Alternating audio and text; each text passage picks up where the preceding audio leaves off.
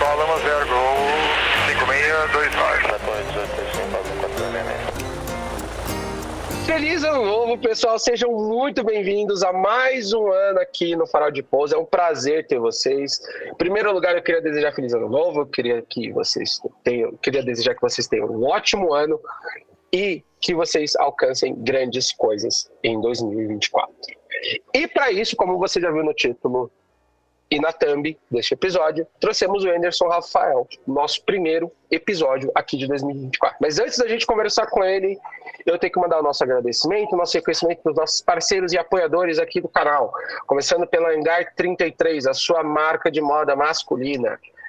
Temos também a Realizar, escola de voo lá no município de Torres. Quem sabe, quem sabe um dia você não está voando junto com o Anderson nesse novo lugar que ele está, que a gente já vai falar sobre isso. Mas para isso, você tem que tirar suas carteiras para seguir a sua carreira de, de piloto profissional. Então, entre em contato com a Realizar, que eles têm um ótimo plano para você lá, para você se tornar um piloto profissional.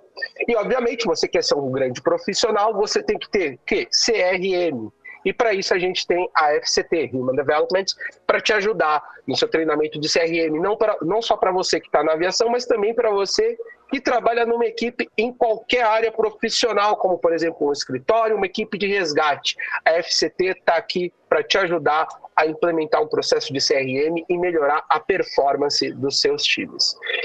Não menos obstante, não menos por último, temos também o FP Aviation, que é o nosso, a nossa firma aqui, que a gente tem dentro do farol de pouso, que te ajuda a tirar o seu ICAO para você estar tá podendo voar internacionalmente, também conquistar o seu primeiro trabalho aqui numa companhia aérea no Brasil, a gente te ajuda com o processo de mentoria e no seu treinamento, no seu preparatório para seleção. E também para você que está pensando lá fora do Brasil, entre em contato com a gente, que a gente tem alguns produtos para te ajudar com isso. Dito isso, Anderson, feliz 2024. Faz quase um ano e meio que você esteja aqui no Farol de Pouso com a gente. Então, em primeiro lugar, a gente quer saber como que você tá, o que, que você está fazendo da vida hoje, cara? Feliz 2024, direto do Lone Star State, aqui direto do Texas. Foi uma grande mudança, né? Meio mundo de mudança. Então, assim, eu não vou dizer nem que 2024 vai ser o ano da virada, porque a virada foi em 23. Mas é, eu acho que é o ano da consolidação da virada. E a gente vai falar aqui muito hoje sobre, sobre o processo, né? De chegar aqui, por que aqui, e enfim. É, estou aqui hoje tendo a oportunidade de voar sobre vários parâmetros na maior companhia do mundo e isso está sendo uma experiência muito legal, muito bacana. E a gente vai cobrir hoje isso aí. Vai ser um prazer dividir com vocês um pouco desse caminho aí. Bom, bom dia, boa tarde, boa noite. Conrado falando aqui. Anderson, bem-vindo mais uma vez. A gente está negociando essa gravação aqui já há meses, né? E estrategicamente nós deixamos ela para esse momento. Em primeiro lugar, porque é, é o primeiro episódio do ano. E ele vai ao ar dia 1 de janeiro. E isso tem um, um símbolo muito importante para a gente, porque o Anderson, ele, ele é um parceiro nosso do Farol de Pouso, já fez algumas coisas para a gente, mas muito mais do que isso, o Anderson é aquele cara que todo mundo todo mundo gosta, ele é querido por todo mundo, então ele está no coração de todos nós. Então começar o ano com um cara como ele é para gente, assim, com certeza um amuleto da sorte e eu queria muito trazer o Anderson para o primeiro episódio para né, trazer energia positiva, porque esse cara é só energia positiva, é, só, é incrível. A vida dele é uma, é uma história de muitas coisas interessantes, a caminhada do, do Anderson, a trajetória é uma trajetória incrível e a gente já registrou isso. Né? É a segunda vez que o Anderson vem aqui, então vai lá, no episódio 62 aqui do podcast Fala de Pouso, o Anderson conta a história dele, a trajetória dele. E hoje a gente não vai contar o início, a trajetória lá atrás. Né? Como o, o, o Henrique já deu a dica, a gente vai falar sobre o momento da vida dele. E o momento da vida dele hoje é América. Estar na América. Né? América com Nzinho no final também. América e América. Né? Ele também já deu spoiler aí da maior empresa do mundo. E a gente vai explorar isso hoje com o Anderson essa mudança dele para os Estados Unidos, né, que é um sonho quase de criança, e ele vai contar isso. E a gente, eu quero também já deixar aqui, ó, os episódios que a gente fala muito sobre é, trabalhar nos Estados Unidos e também na American Airlines, né, com o Taborda, a gente já gravou dois episódios, o Taborda gravou com a gente no episódio 39, quando ele tinha acabado, aliás, ele estava indo Tava indo, tá entrando na América, ele tava Ele nem tinha falado, eu acho que vinha, né? Ele deixou no ar. Ele- É, ele, ele tava voando nos Estados Unidos já, ele tava É isso. comandante 747 e ele tava. a gente- eu sabia, né? A gente sabia, mas ele não tinha falado ainda que ele tava indo para América. Ele só no finzinho falou que ele tava mudando de empresa. Mas no episódio 132, então vamos lá, 62 com o Anderson, 39 com o Tabora falando sobre os Estados Unidos, 132 o Tabora falando especificamente sobre a, a questão de você entrar numa empresa como a American Airlines, como é que funciona, a senioridade, né? Todas as, as nuances aí é, específicas de uma empresa como, como a American. E a gente teve um episódio também que foi muito marcante, foi com o Medal, episódio 90.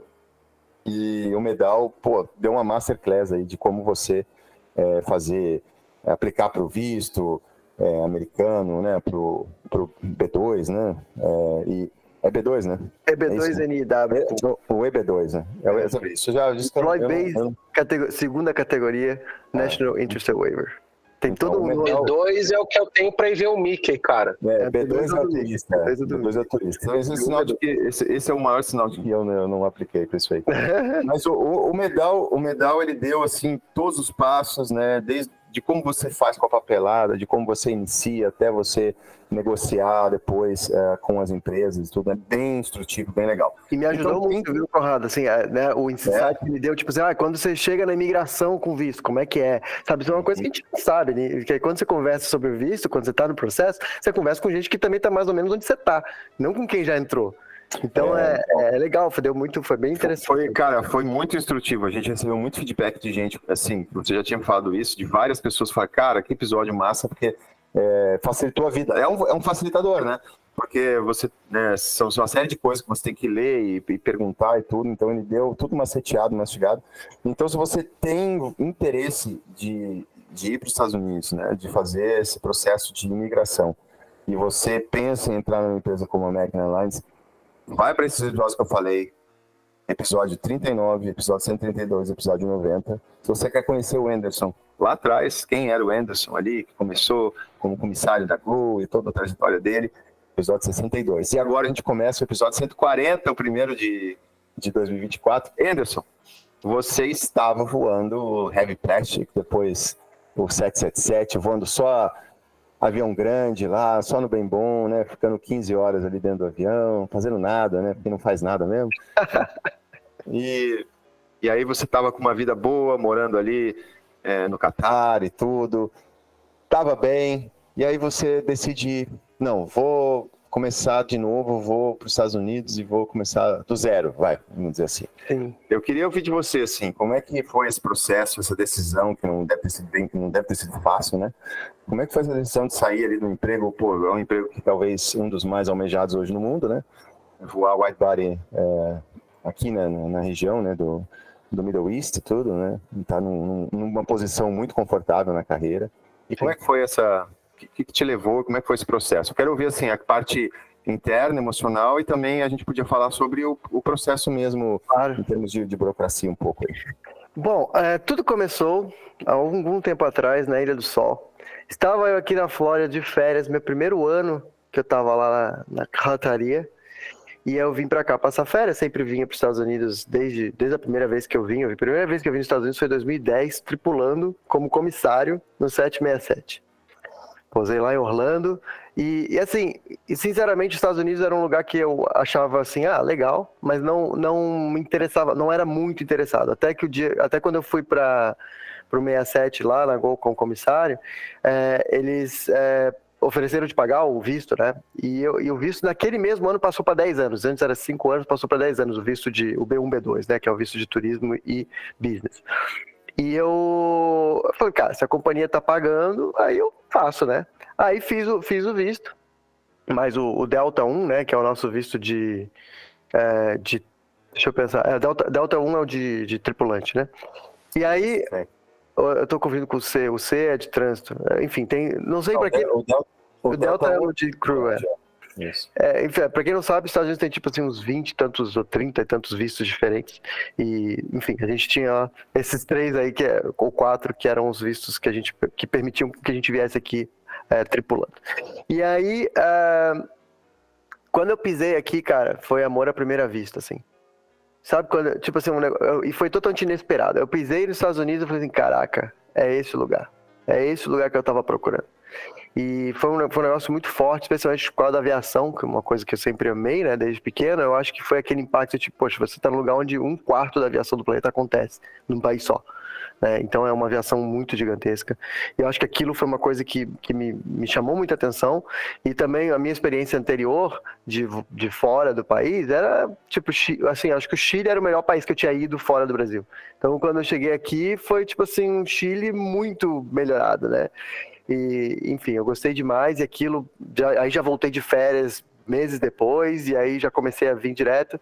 E, e aí surgiu a oportunidade é, em 2012 deu fazer o curso de piloto aqui, né? Foi quando é, a gente comentou lá no 62, eu vendi meu apartamento, peguei um, uma licença não remunerada na Gol e vim para cá fazer é, meu PP, IFR, PC e tal, fiz aquilo tudo em, em menos de um ano, voltei para o Brasil. E aquela, aí fiz com visto de estudante, né? Só para a gente continuar aqui, só dar uma pincelada na questão do visto, eu vim com M1. Existem dois vistos principais para você trabalhar aqui, para você fazer o. Trabalhar não, desculpa, para você fazer o seu curso piloto aqui, você pode usar tanto o M1 quanto o F1. A grande diferença entre os dois é que o F1 permite que você trabalhe na instituição em que você está estudando. Então, assim, não é que eu vou poder ir no Papa John's fazer pizza. Você vai ter que trabalhar, por exemplo, como CFA, ou até na secretaria da escola, que seja, mas você é, não tem que ser uma coisa ligada à escola. Tá? O M1 já não permite que você trabalhe at all, então foi o que eu tirei. Então, é, poucas escolas dão F1, geralmente são escolas mais caras, inclusive. O M1 é, uma, é um visto que muitas escolas conseguem dar, mas ele é um visto que não permite nada. Você só só pode existir aqui e estudar. E... Ô Anderson, só, só, antes de você progredir, você falou uma sigla que eu acho que é interessante. O que, que é um CFI para o brasileiro que ah, não conhece? Desculpa, é Certified Flight Instructor, é o INVA, que a gente chama de INVA no Brasil, aqui chama CFI. Obrigado, Henrique, desculpa. Uh, e aí, é, eu peguei, fiz, fiz, o, fiz aquele curso com o M1 tal, quando acabou o visto, e acabou o meu curso. Quando acaba o curso, o visto acaba junto, né? E aí eu fui embora de volta para Pazárgada. E aí lá no Brasil comecei, né? Depois ainda levou um ano e meio. Assim, agora falando parece que foi tudo rápido, não foi. É, é ainda passou um ano e meio até conseguir o primeiro emprego. Achei que nunca ia conseguir um emprego. Foi bem difícil aquela fase.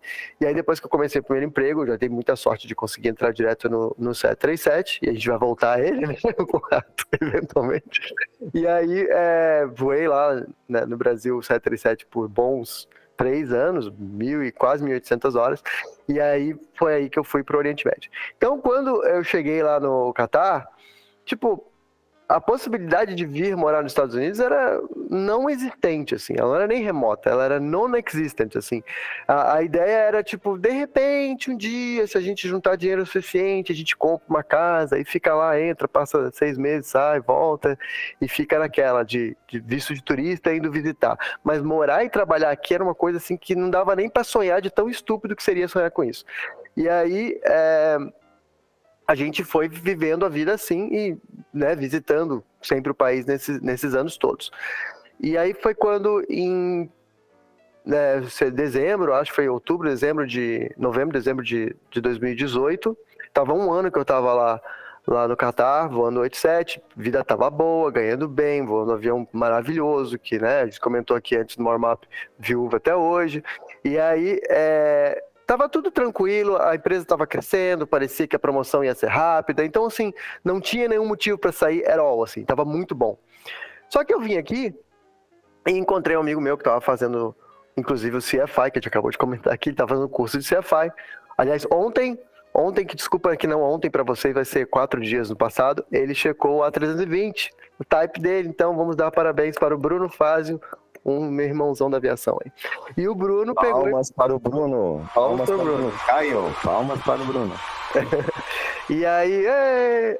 aí o Bruno, aí o Bruno pegou e falou assim, a gente, a gente comentando com ele lá, tomando cerveja na casa dele lá, ele falou, cara, Pô, tem um visto aí, 2018, hein, Corrada? Ninguém falava em EB2 naquela época. Tem um visto aí que de repente você consegue aplicar. Aí eu falei, ah, é, tá, é, cara, tipo, eu tô fazendo aqui por fora um outro visto tal, e, e de repente você aplica lá e, e, e fala com o advogado tal. Aí eu peguei e fui falar com o advogado, era amigo dele de infância e tal. Então, fui lá falar com o cara. E aí, realmente, ele falou, é, eu, né, contei a minha história, meu currículo e tal. E falou, ah, realmente, você, acho que você qualifica para o visto.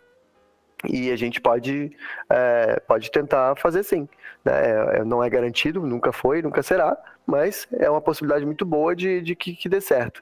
Né? Especialmente porque ele é um visto, é, o, o Medal cobriu isso muito bem, ele é um visto de Exceptional Ability. Né? O EB2 ele pode ser é, Advanced Degree or Exceptional Ability. No nosso caso de piloto, a gente, geralmente a gente usa o, o Exceptional Ability.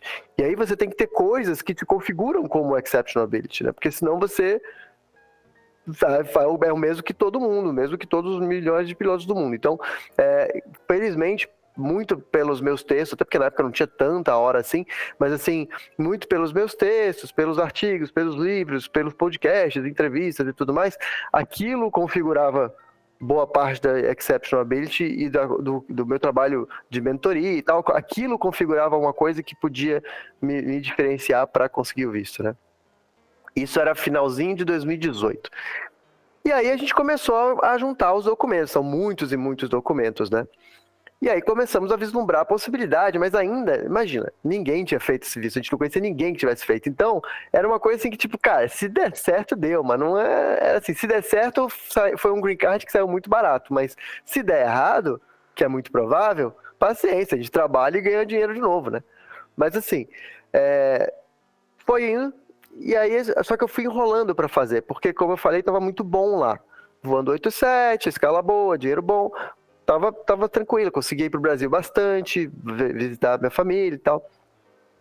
E aí, quando foi 2020, aconteceu o que aconteceu com todo mundo. E aí a gente deu. É, eu não, felizmente, mantive meu emprego, mas assim, eu passei a voar bem menos do que eu voava. Né? Eu voava 100, cento e poucas horas, 90 horas no mês, e passei a voar, tipo, primeiro zero, depois 20, depois 30, depois 40, só lá pro final do ano de 2020 que eu voltei a voar alguma coisa perto de 60, 70 horas. Então, comecei a ter muito tempo em casa. E também a situação da própria companhia. Teve muita gente, infelizmente, perdeu o emprego lá naquela época. Então a gente falou assim: tá, a gente precisa ter um, né, fazer alguma coisa pela gente e a gente está aqui parado, tipo, à mercê, estamos em casa sem fazer nada, vamos, vamos botar o visto para frente. E aí fui lá, acabei de conseguir todos os documentos, as cartas, tudo que precisava, e a gente submeteu o processo em setembro de 2020. A este momento, a esta altura, já tinha muita gente falando de EB2. E aí o EB2 já estava virando uma coisa bem mais conhecida. E eu dei um azar, que foi que o meu processo demorou muito, porque ele caiu bem no backlog lá da, do, né, o Medal cobriu uh, por cima isso aí, tem dois departamentos em que a gente se envolve com relação ao visto, que é o USCIS, que é o Departamento de Imigração e Citizenship, são eles que, que, eles que analisam a sua petição, e uma vez que eles aprovem essa petição, essa petição vai para o NVC, que é o National Visa Center, que é, o que é o mesmo órgão que cuida dos vistos de turista e todos os outros vistos. E aí lá que vai, você vai, ser, vai receber o seu visto. Lá que, aquele lá que vai falar, tem visto disponível para você, toma aqui uma, uma, entrevista, uma, uma entrevista no consulado para você fazer a entrevista. E aí a gente pegou o backlog do USS em cheio, assim. Bem na época da Covid, tinha era milhões de processo para alguns milhares de analistas, então demorava muito para a coisa acontecer. E foram 19 meses de silêncio completo. Não tinha nem assim, ó, oh, o teu processo saiu da mesa do John para a mesa da Marta. Não, não tinha nada disso. Era silêncio full. Eu começava, às vezes eu mandava pro meu advogado assim, vem cá, cara, eles perderam essa parada. Não, não perderam não, velho, calma, vai acontecer, porque o negócio lá tá devagar mesmo. E aí passou-se o tempo, não acontecia promoção lá também, lá no Oriente Médio e tal, e coisa, vou fazer alguma coisa por mim. Na época eu só tinha um PC da FA, não tinha o HP. Tinha o HP lá, né, do Qatar, mas não tinha da FA. Vim para cá, para os Estados Unidos, fazer o HP. E fiz justamente no 737. Era um avião que eu tinha experiência, tava dentro do, do, do, do prazo para fazer essa, até coraçõezinhos ali. É, você estava dentro do prazo para fazer ainda o Reduce Type Rating. Aí eu fiz o Reduce, foi um ótimo review do avião, inclusive. Cara, fui pro check do ATP.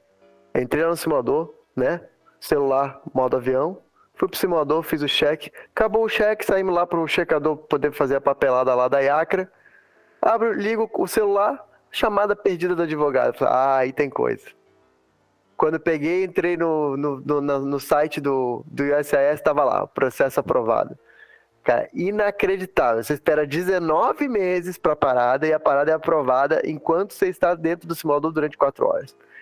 É muito louco isso. Oi, Anderson, é que você não, você não entendeu, cara. O seu visto estava vinculado a você passar no cheque ou não, entendeu? Ah, tá. Poxa, é, o negócio é mais conectado que eu esperava, hein, Henrique? Eu, acho, não, eu, eu, já diria que é mais detalhado ainda. Tava, tava, tava relacionado a ele voltar ao 737 ou não. Ah. Com cerveja. Uh, enfim, tá ficando frio. Aqui tá, fez zero grau essa noite, para quem não sabe, aqui, aqui tá bem fresquinho. E aí, é, e aí é, eu peguei, beleza, foi aprovado tal, e agora vamos ver quanto tempo vai levar para entrevista. E, cara, a gente chutou que ia levar mais uns seis meses para entrevista mas demorou muita coisa também. Então, assim, foi mais dois, três, quatro, cinco meses sem notícia nenhuma deles, até que em outubro de, de 2021. É isso? Não, 2022, outubro de 2022, né? Já tava. Você vê, eu protocolei em setembro de 20, de 20. Já tinha passado dois anos e pouco. Aí a gente conseguiu, é, recebeu notícia deles lá, tal, mandou os documentos que faltavam, e aí eles começaram a processar para marcar a entrevista. E na época, por causa da Copa do Mundo, acredite se quiser, não estava rolando entrevista nenhuma. Então, todas as entrevistas foram jogadas para frente. Moral da história, só fui fazer a entrevista em maio de 2023. Então, assim, foi um processo muito longo, começou lá no final de 2018.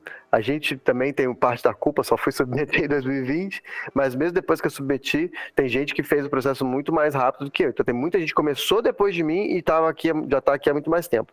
Então, assim, neste sentido eu fui azarado, no sentido de, claro, que eu fui aprovado de primeira e tudo mais, isso, nesse sentido eu fui super sortudo. Então, é, dei sortes e azares nesse, nesse processo todo, né? E aí foi assim, né? Uh, o dia que eu fiz a entrevista, eu já tinha, já tinha feito meu último voo no 77. Uh, fiz um voo para Baku, Azerbaijão, meu último pouso, que foi um ferry flight.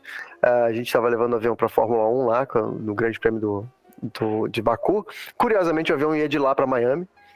E, e aí a gente passeou lá em Baku e tal, foi bem interessante. E aí depois no dia seguinte, eh, na madrugada a gente voltou para Doha de Dead Herring depois daquilo fiz mais dois voos para Bali, mais os dois de RP, então eu não decolei nem pousei, né? Só fiquei ali na esquerda, na direita durante um terço do voo. E e é isso, eu peguei umas folgas para garantir que que, ter, que, a, entrevista ia cair, eu ia estar tá lá em Doha, né? Ia estar tá preso em algum lugar do mundo. E cara, fiz entrevista, assim que acabou a entrevista, a entrevista é um pouco até meio tensa, né? Porque eles na mesma hora eles cancelam todos os seus vistos de não de não de não imigrante, então tipo, todos os vistos de turista, de, de tripulante, tudo isso foi cancelado ali na hora. Mas ele fala, ó, teu, teu visto tá tá, tá é, dado, né? Garantido, não sei qual a palavra. E dali mais uma semana, então chegou o passaporte com visto. Simplesmente peguei isso às sete da noite, do dia seguinte de manhã fui lá e falei Tchau, Marça Lama, Shukran e vamos embora. E na moita, né? Porque é, quando eu vi, só, só vi o Anderson botando lá um stories lá da, da malinha fechando, literalmente, né? E estamos nos Estados Unidos. É, Chegou foi... nos Estados Unidos, né, cara? E aí? Como é que foi essa parada aí? Cara, é, eu, eu, eu, gosto muito do, do, do negócio do Einstein, velho, do espaço-tempo. Space tissue, espaço-tempo, tecido espaço-tempo, né? É, a gente às vezes, e eu percebi isso ao longo da minha vida, porque eu tive o privilégio e o, a maldição de morar em muitos lugares diferentes. E a gente mora num lugar e depois passa anos e você volta para aquele lugar. Aquele lugar não é mais o mesmo lugar, né? É, aquele lugar está ligado ao tempo em que você passou lá e ele nunca vai ser igual ao que era.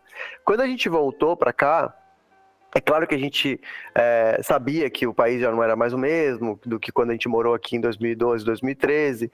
É, as pessoas que, que a gente conviveu naquela época também não estavam mais aqui. Então a gente sabia que nesse sentido seria uma experiência totalmente diversa. Somado a isso, a gente estava vivendo num lugar muito conveniente, né? Um lugar muito bom. É, é, o Catar é extremamente seguro. É um lugar é, que você tem tudo à mão, é tudo muito fácil. A gente morava muito bem, num apartamento bom, de frente para o mar, com uma vista linda, tal e coisa. E pago pela empresa e agora estou eu desempregado num país novo no Airbnb. Né? Basicamente foi isso. Então, é, é claro que foi uma pane que eu me dei, a gente se programou muito financeiramente para vir para cá e ficar, ó, seis meses a gente não precisa se preocupar em trabalhar. É, eu acho que isso é muito importante, acho que o, o Medal falou pouco disso, mas assim, a sua programação financeira para você fazer uma mudança dessa é muito importante. Porque senão você vai chegar aqui desesperado e vai pegar qualquer coisa. E quando você, e quando você se programa, você se dá é como você tá no avião com combustível sobrando lá, porque, tipo, ah, o tempo tá fechado. Cara, tu sabe que dali a meia hora vai abrir. Então, eu tô com três horas de fio aqui. Eu espero, não tem problema. Né, então, assim, essa programação é muito importante. Então, isso deu uma, uma, um, é uma segurança para gente na mudança muito legal. É, também teve a questão de que eu pedi demissão e eu não cumpri o, aviso prévio. Né? Eu peguei, são lá no, no, no, Oriente Médio, aí, acho que talvez aí, é, em Dubai a mesma coisa, são três meses né, de aviso prévio, isso, é São, são três, meses é muito, todo, três, três meses é muito, três meses é muita coisa, né, gente? Tipo, no Brasil acho que é um mês, aqui nos Estados Unidos são dois, duas semanas. Três meses é muita coisa, muito tempo e muito dinheiro. Então, assim, é, a decisão de, de não ficar nem mais um segundo foi uma decisão assim, que na hora que eu fiz, eu fiz meio que no impulso, porque eu não aguentava mais. Eu estava muito cansado, eu já tinha voado 700 horas, a gente estava no meio de maio, e eu tinha tido três semanas de férias. Então, assim, eu, eu tava. Tipo, eu tava bem cansado. E aí, é, eu estava ansioso para vir, também o processo tinha demorado muito, né? Isso já é, tinha passado quase três anos que eu tinha começado isso tudo, eu tinha protocolado, né? Então, eu, eu já estava, a gente vai falar depois de senioridade aqui, mas assim, eu estava vendo a senioridade passar e eu ficando para trás.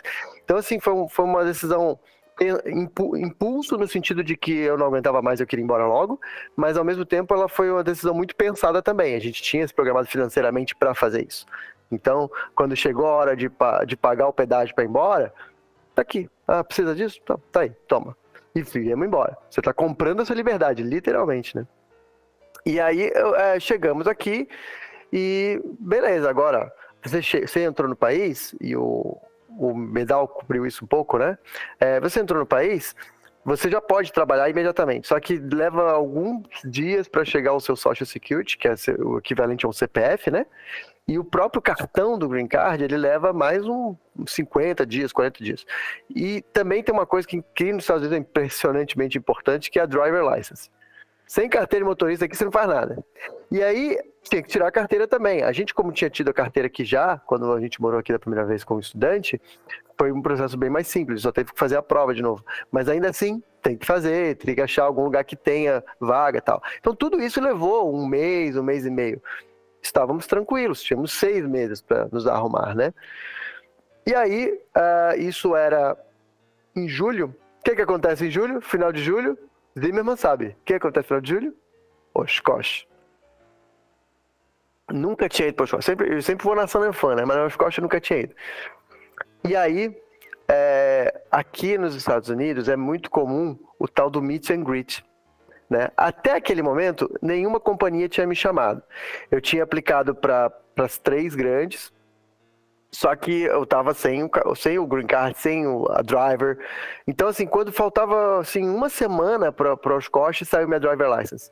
Aí, quando, quando você pega a driver license, agora você é alguém no mundo, porque sem driver license você não pode nem dirigir avião, né?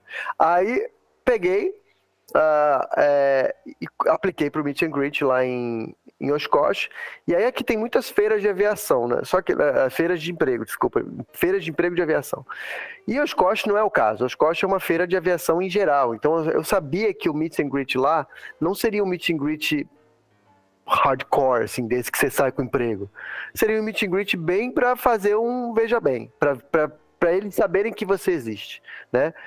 E eu tive a felicidade de, né, primeiro, receber uma carta de recomendação uh, de um colega que está voando aqui, uh, que conheci no Instagram, sabe?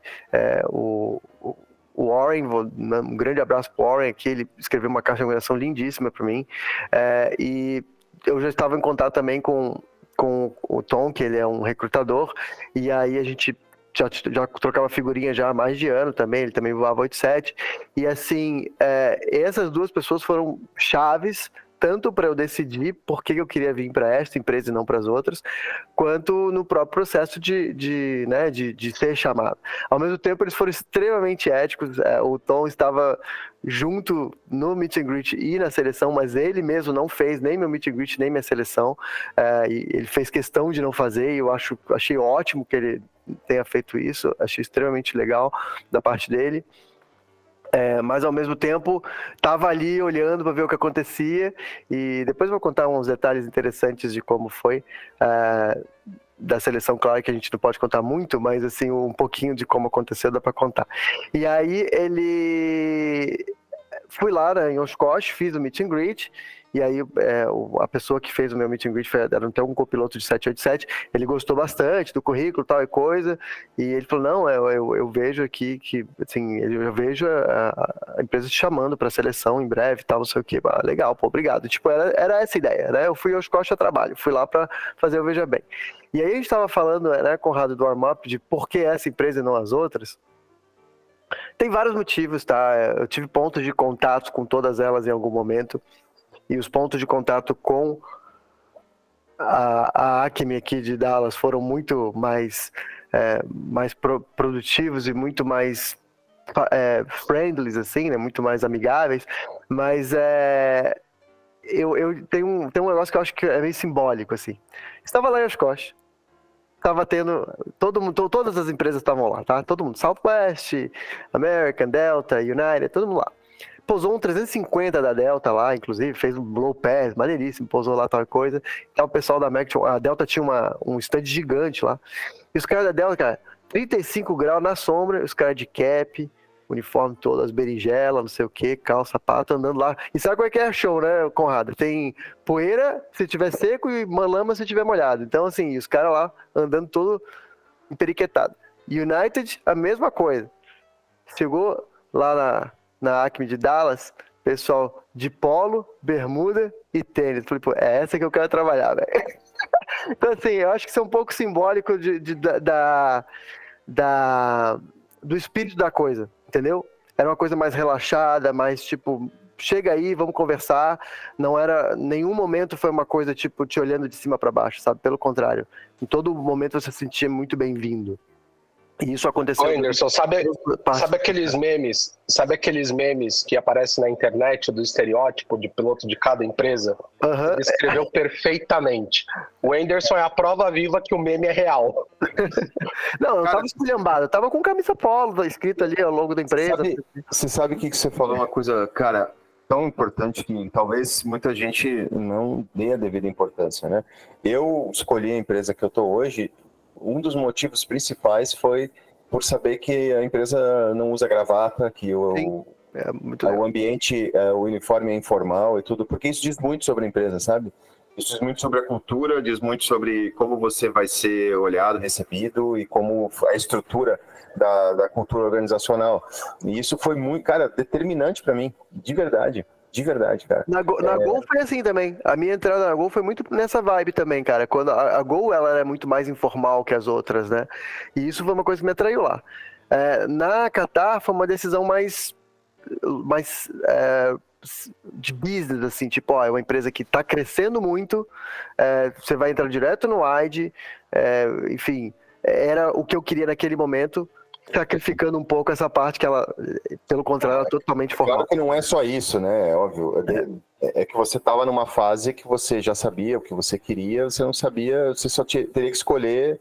É, você tinha as opções na tua frente, as cartas, e você ia precisar escolher uma delas em algum momento, né? Eventualmente, né? E, poxa, olha que coisa boa, né, cara? Você tá, já chegou nos Estados Unidos, era o que você queria, você provavelmente ia ter opção, né? Pelo menos uh, ia ter oportunidade de escolher entre as três maiores empresas, porque você chegou num momento ainda muito muito no boom, né?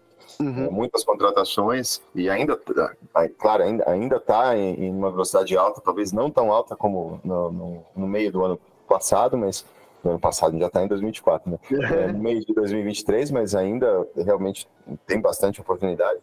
E você teria, você teria opção, né, cara? E você teria que escolher alguma coisa. Alguma coisa você teria que escolher, porque a gente não está falando de escolher entre uma Ferrari e um Ford K a gente tá falando de escolher sobre, pô, tudo mais ou menos no mesmo patamar, né, cara? Não, é muito pau a pau, é muito, é, é, assim, os contratos são muito parecidos, é, hoje, em dia, hoje em dia, inclusive, tem esses, as cláusulas Me Too, né, então, tipo, se uma empresa dá aumento, a outra tem que dar aumento, se a empresa aumenta a folga, a outra tem que dar folga, entendeu? Então, isso é muito, muito legal, uma coisa que protege a gente pra caramba, né, inclusive, é, e... E assim, aqui é, o pessoal escolhe muito pela base, né? Até é, uma, uma, impressão que eu tenho conversando com, principalmente com os brasileiros, quando eu falo assim, ah, eu consegui base em Miami, eles falam, ah, Miami deve ser difícil, que é super disputado. Não, contrário, Miami ninguém quer. Né? Porque o americano médio ele vai fazer o quê em Miami? Não, primeiro que ele não está nem nos Estados Unidos direito. Segundo que ninguém fala inglês lá. Terceiro que ele não tem família lá. Vai fazer o quê lá? Né? Então, o cara base que... é brasileiro mesmo, né? Exatamente. Brasileiro. Então, é, então, assim, Miami é uma base super júnior. Né? E agora, é, para vir para Dallas já foi bem mais complexo, porque Dallas é uma base bastante senior. Aqui você só abre vaga quando morre alguém. Então, tipo, você tem que é, esperar para vir tal coisa. Hoje, como a senioridade está andando muito rápido, em menos de seis meses você consegue mudar de base. Mas é, é um negócio que antigamente levava muitos anos para conseguir, né?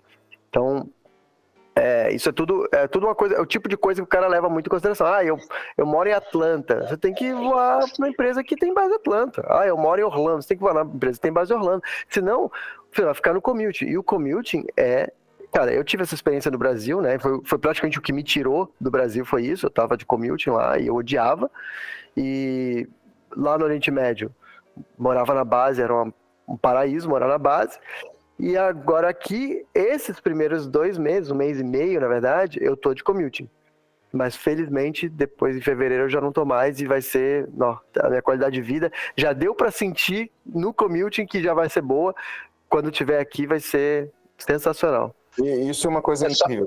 Só... Fala, fala, Henrique. Fala. Não, é só voltar no episódio do Taborda, que o Taborda fala que quando ele tá de reserva, ele tem três horas para se apresentar, né? E como ele mora em Miami, ele fala, ele fala no, no, episódio, né, que dá tempo dele ir, to, pegar uma praia, voltar, tomar banho, se arrumar, que ele ainda chega no aeroporto dentro das três horas, né? Não, não, é, e isso que você falou, isso que você falou, Anderson, em todos os lugares do mundo, a decisão, né, de você entender a cultura da empresa, que é aquele ponto de Oshkosh, que você falou, de como que os caras estavam vestidos, como os caras estavam se portando.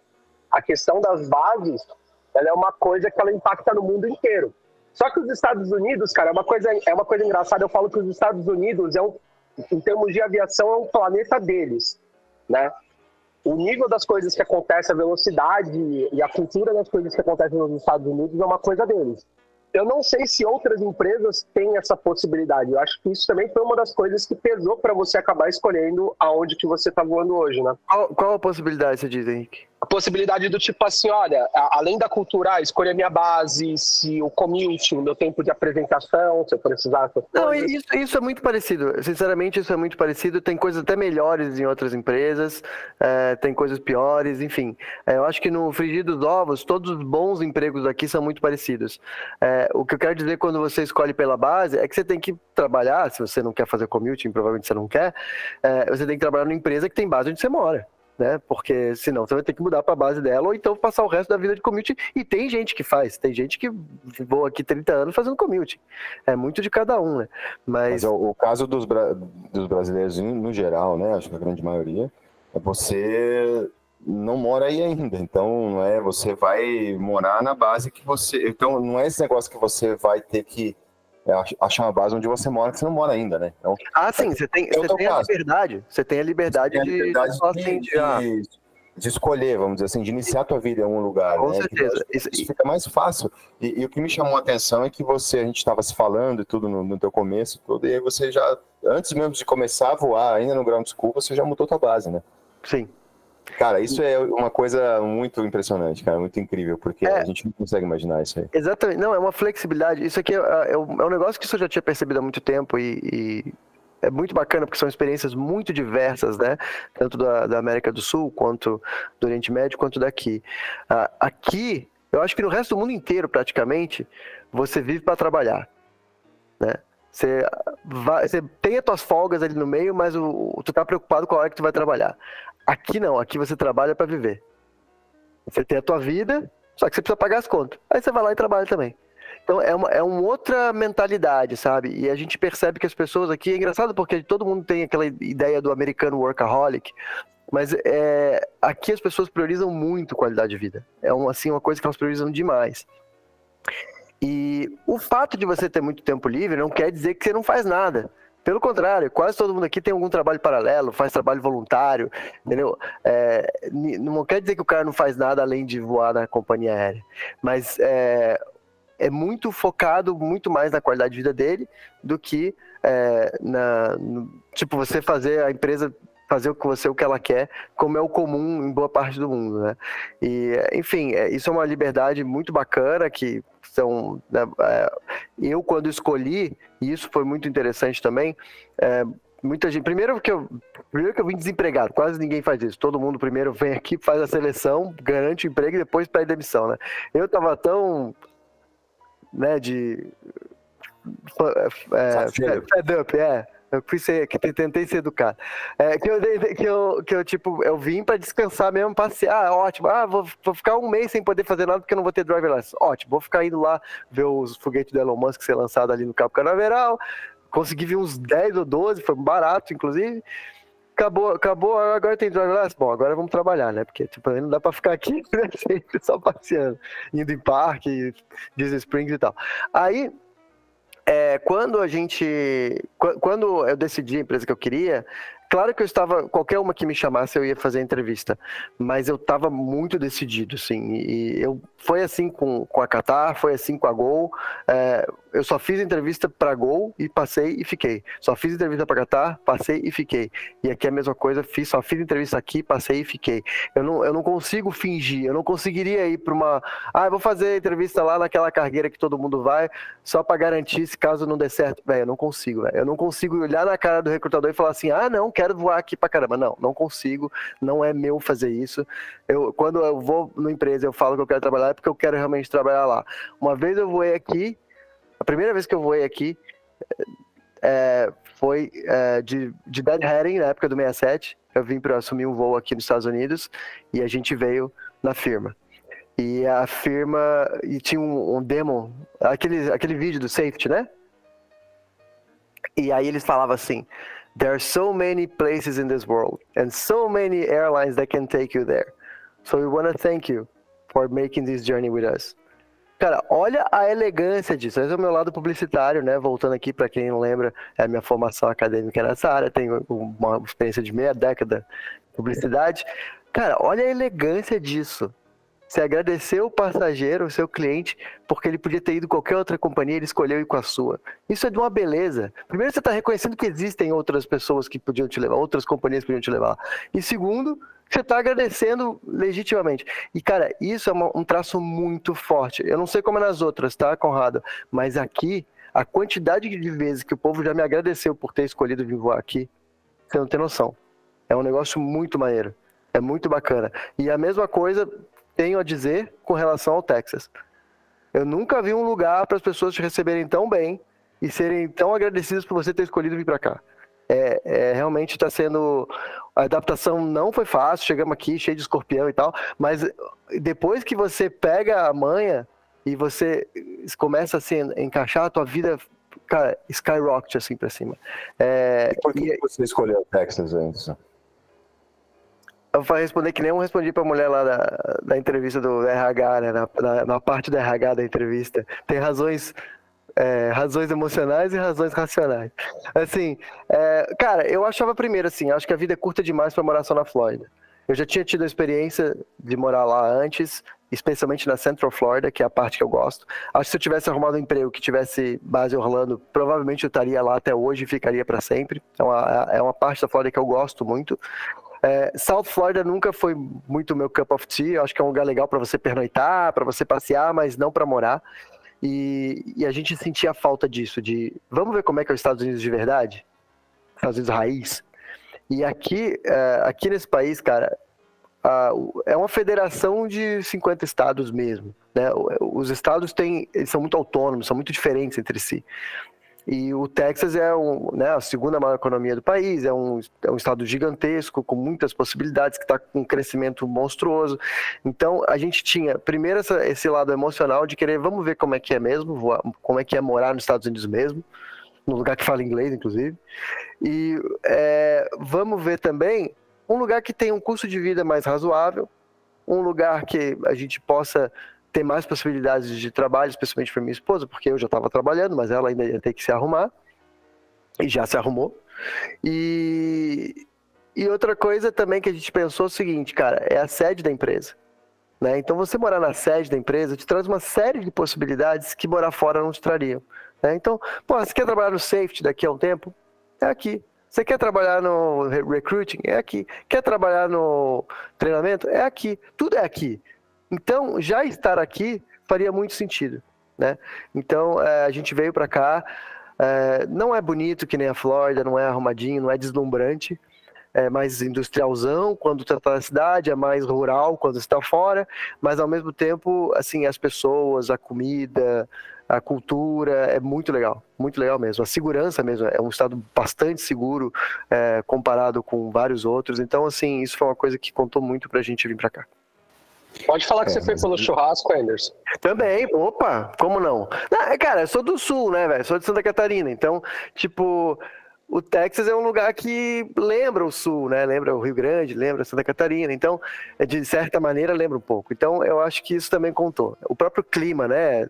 É do frio, é um frio, mas não é aquele frio de fazer dois metros de neve. É um frio de, desse frio aqui de zero grau, faz menos cinco, um dia ou outro, mas é, não é aquele frio horroroso que capacita a sua vida, né?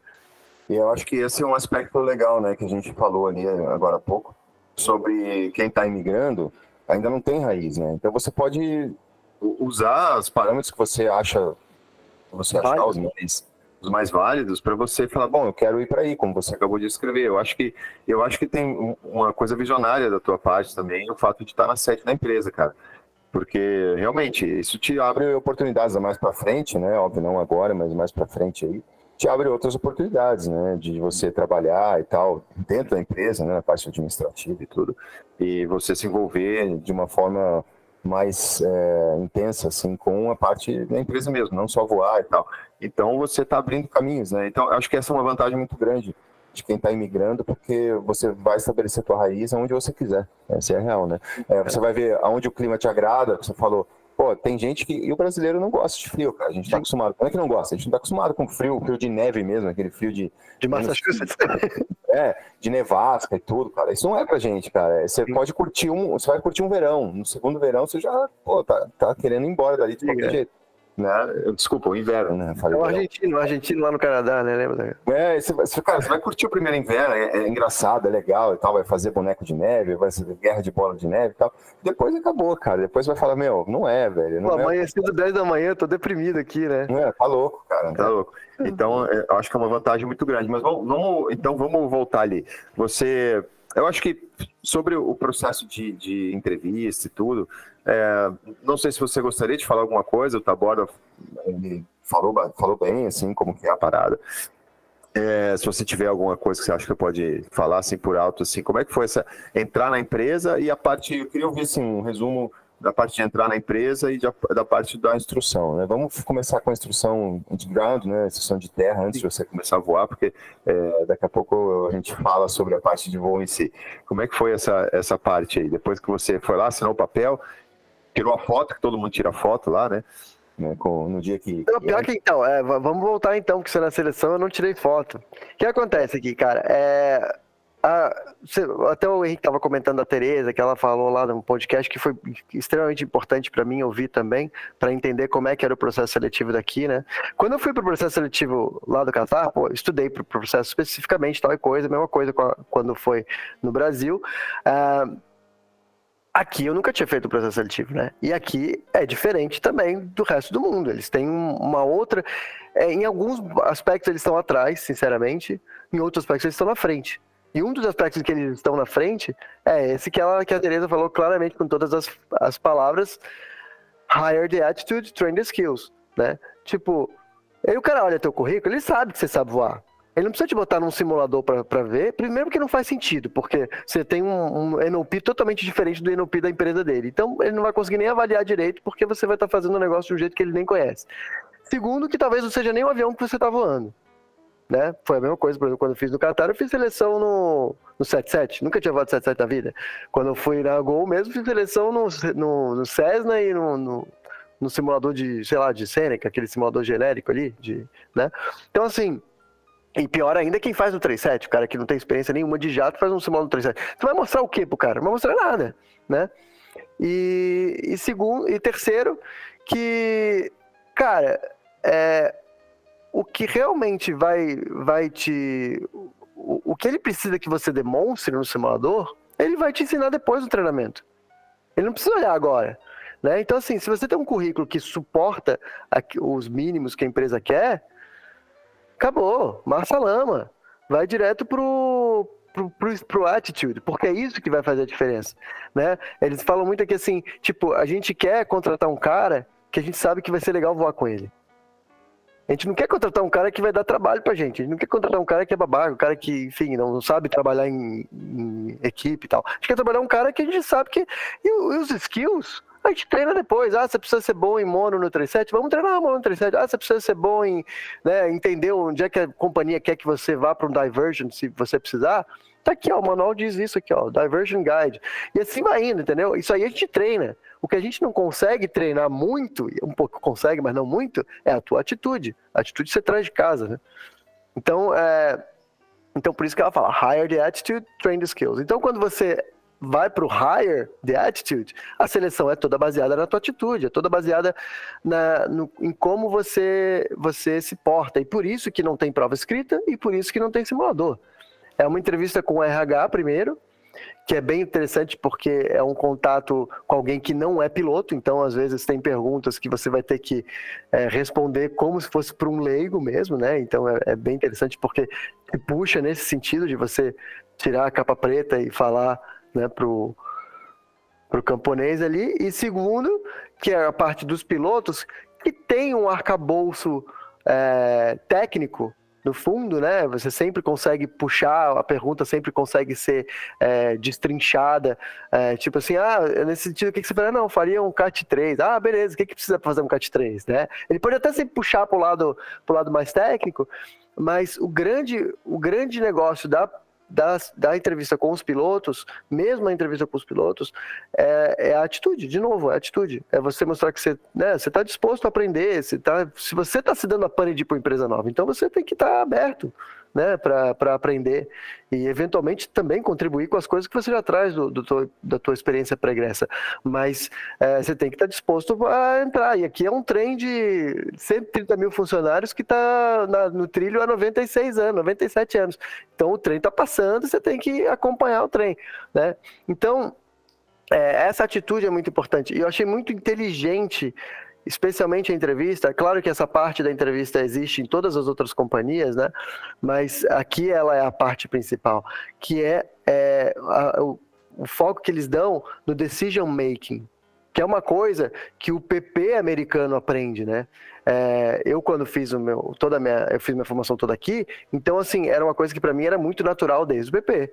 A gente tem aula de aeronautical decision making no PP.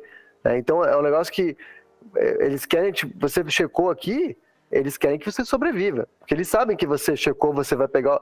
É, é, nesse sentido, você vai, checou o avião, o checador saiu do avião, você pega o avião e põe a tua mãe e vai voar. Não é pensa que é piloto, é PP, o avião é teu. Tipo, você tirou a carteira e o earned, entendeu? É, enfim, então é muito nesse decision make, é muito legal. As, perguntas são muito inteligentes no sentido de que elas conseguem demonstrar a tua linha de pensamento para o entrevistador. E isso é uma coisa que vai, né, ser o, vai dar os triggers que eles chamam, que são os triggers do recrutamento, que eu não conheço, mas é, é a mesma coisa que o Foca. O Foca tem triggers, só que você não voa o trigger. você voa o padrão. Por voar o padrão, você não atinge nenhum trigger. E a mesma coisa é recrutamento. Né? É, eles têm o trigger, mas você não sabe qual é o trigger. Você está você tá fazendo o padrão do que você acha que é correto. E se o que você achar que é correto cabe dentro do, do da caixinha ali do, do recrutamento, você está dentro. Se você sair fora da caixinha, você está fora. Né? Então, é, é, basicamente é isso. Cara, é, esse, esse sistema de recrutamento para mim é um sonho, cara. Eu, eu acho sensacional, porque me dói no coração às vezes quando eu vejo em algumas empresas, né, um cara que não passa na seleção porque ele não fez lá, sei lá, aqueles 50 perguntas de ATPL, o cara errou uma a mais do que podia e não passou, cara. Como é que você vai julgar um piloto, a capacidade dele, né, as atitudes dele? E hoje a gente fala tanto aqui, a gente trouxe tanta gente falando sobre o fator humano e fala tanto sobre Sim. treinamento, parte atitudinal, né, que é hoje o que, que realmente é o foco hoje da aviação, é muito mais na atitude do que no skill. E aí você chega e fala, pô, você tem que acertar 42 de 50 questões técnicas que o cara aprende lá no PP e nunca vai servir para nada, para fazer um, umas baboseiras que é, não, não é prática. É, são coisas da aviação, são performance, né, coisas assim que, óbvio, servem para você desenvolver um avião, para você entender, mas não são práticas, cara. Ou então aí o cara vai lá, faz um perfil de simulador, no simulador o cara nunca entrou e tá nervoso e tudo, e aí ele varia mais de 200 pés, aí o cara não passou.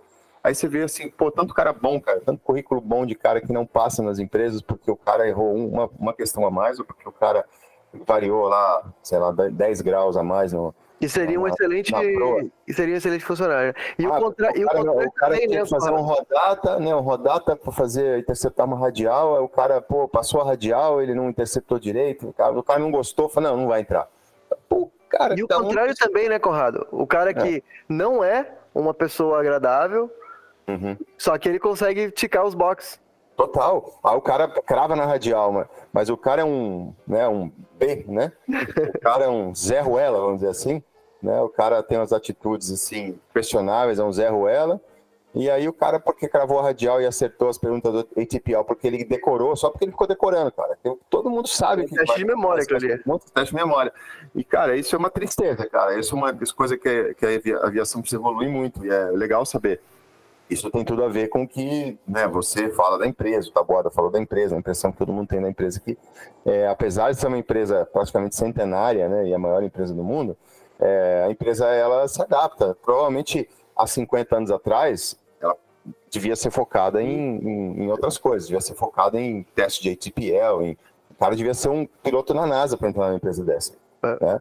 É, tu tinha que provar, sei lá, 10 horas de simulador, tudo, só que a empresa ela se adapta à realidade, né? A empresa hoje ela entende que o foco é, você tem uma licença, tem um currículo, cara, você consegue provar o teu currículo, para que que você vai ter que provar qualquer outra coisa? Você já tem tua experiência e aquilo tem que ser reconhecido.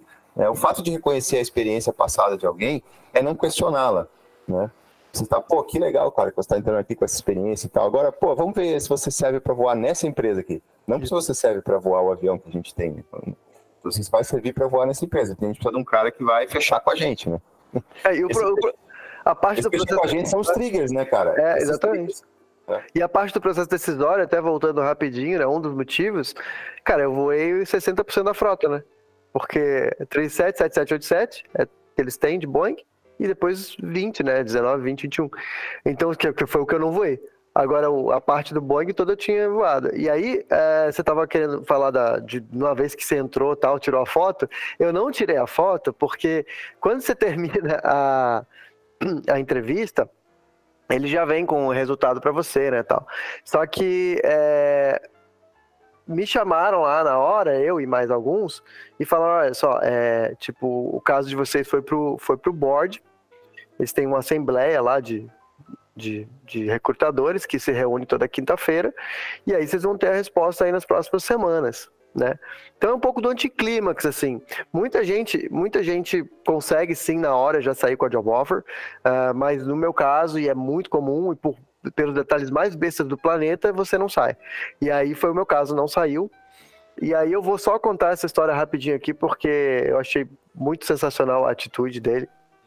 Eu, depois que eu terminei a entrevista, e eu fiz entrevista, obviamente, com outros recrutadores, eu encontrei esse recrutador com quem eu já conversava no Instagram, né? E aí ele falou, e aí ele falou assim, ah, que tal, pô, é, pô é, tudo bem aí, como é que foi? Falou, acho que foi legal, tal, não sei o que, ah, legal, tal. É bom, depois, é, depois a gente conversa tal e coisa. Aí ele foi lá fazer o negócio dele, e aí é, veio alguém lá do, do RH, do recrutamento e tal, chamou eu e mais, mais uns dois ou três que estavam comigo ali na hora. Aliás, vou fazer um pequeníssimo parênteses para falar disso aqui, ó. Vocês não estão vendo porque isso é um podcast. O que, que você está vendo na sua frente, Conrado? É uma CIV de papel. Uma logbook. É. Toda cheia de. Toda bonitinha, toda organizada. Isso aqui é ouro nos Estados Unidos. Então, se ninguém puxou a sua orelha até agora, deixa o tio Andy puxar. CIV, logbook, é sua responsabilidade, não é da ANAC, não é da empresa, não é do teu tio, do instrutor, de ninguém, é sua. É a sua é o seu cartão de visita, é o seu portfólio. Para sempre, do dia, do dia zero do seu PP até você se aposentar. Então, aqui nos Estados Unidos, cara, se você não tiver uma logbook completinha, bonitinha, arrumada, com uma história que faça sentido, você tá fora. É a coisa mais besta do mundo. Tem muita gente boa que não consegue emprego aqui por causa de logbook.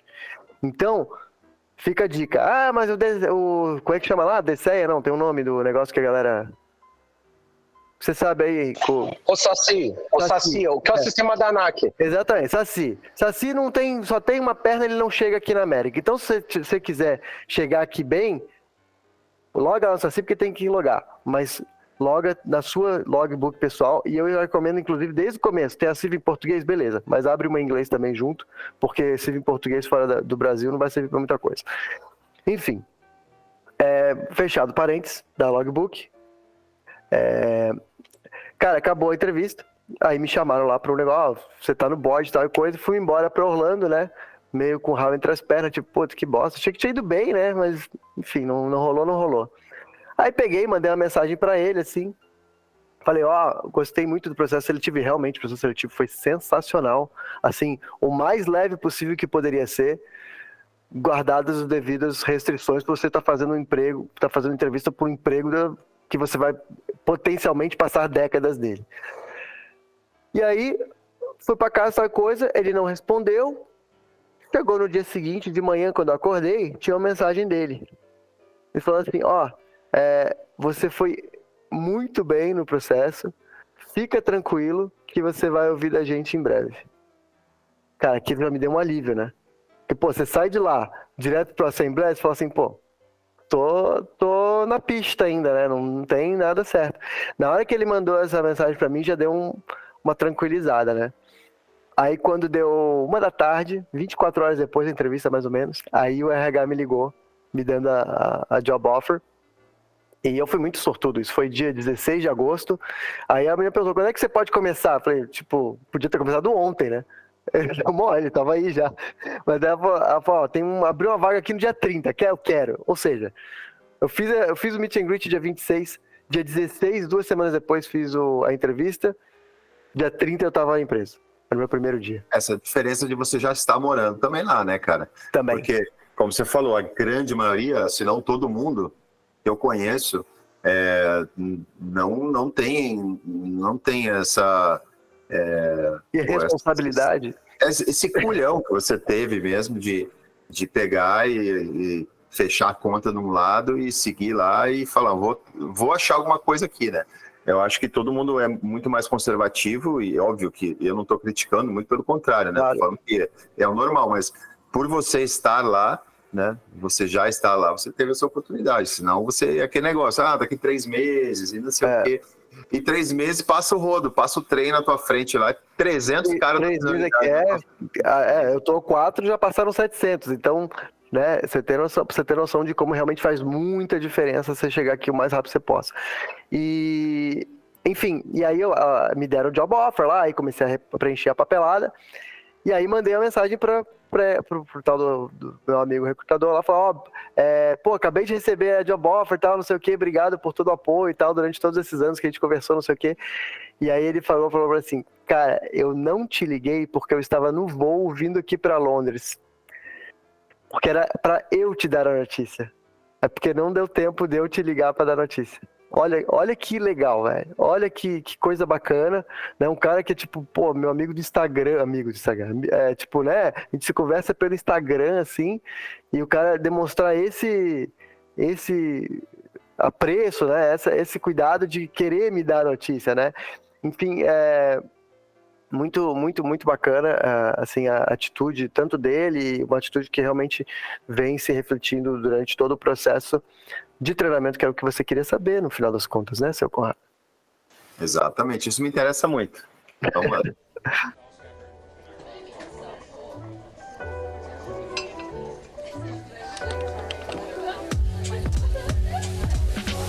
Hora do cafezinho do Farol de Pouso, um oferecimento.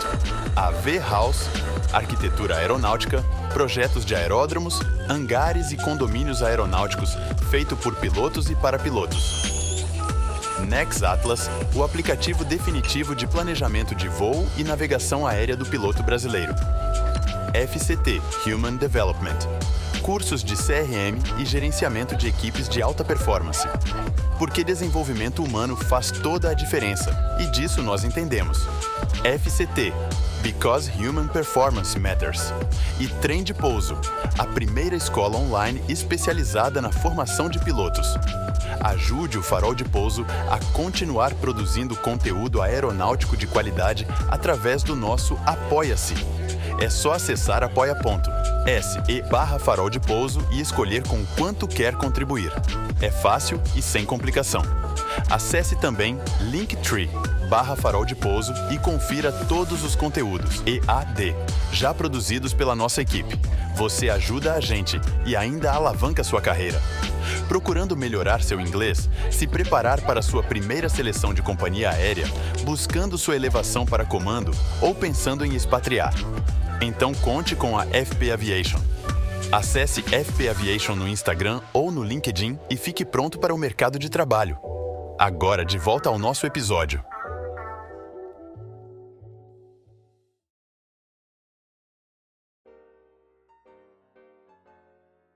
Bom, aqui como é que funciona? Aqui tem o Indoc, tá? Que é o, a Indocrination, que eles chamam. Que é basicamente duas semanas de treinamento da empresa.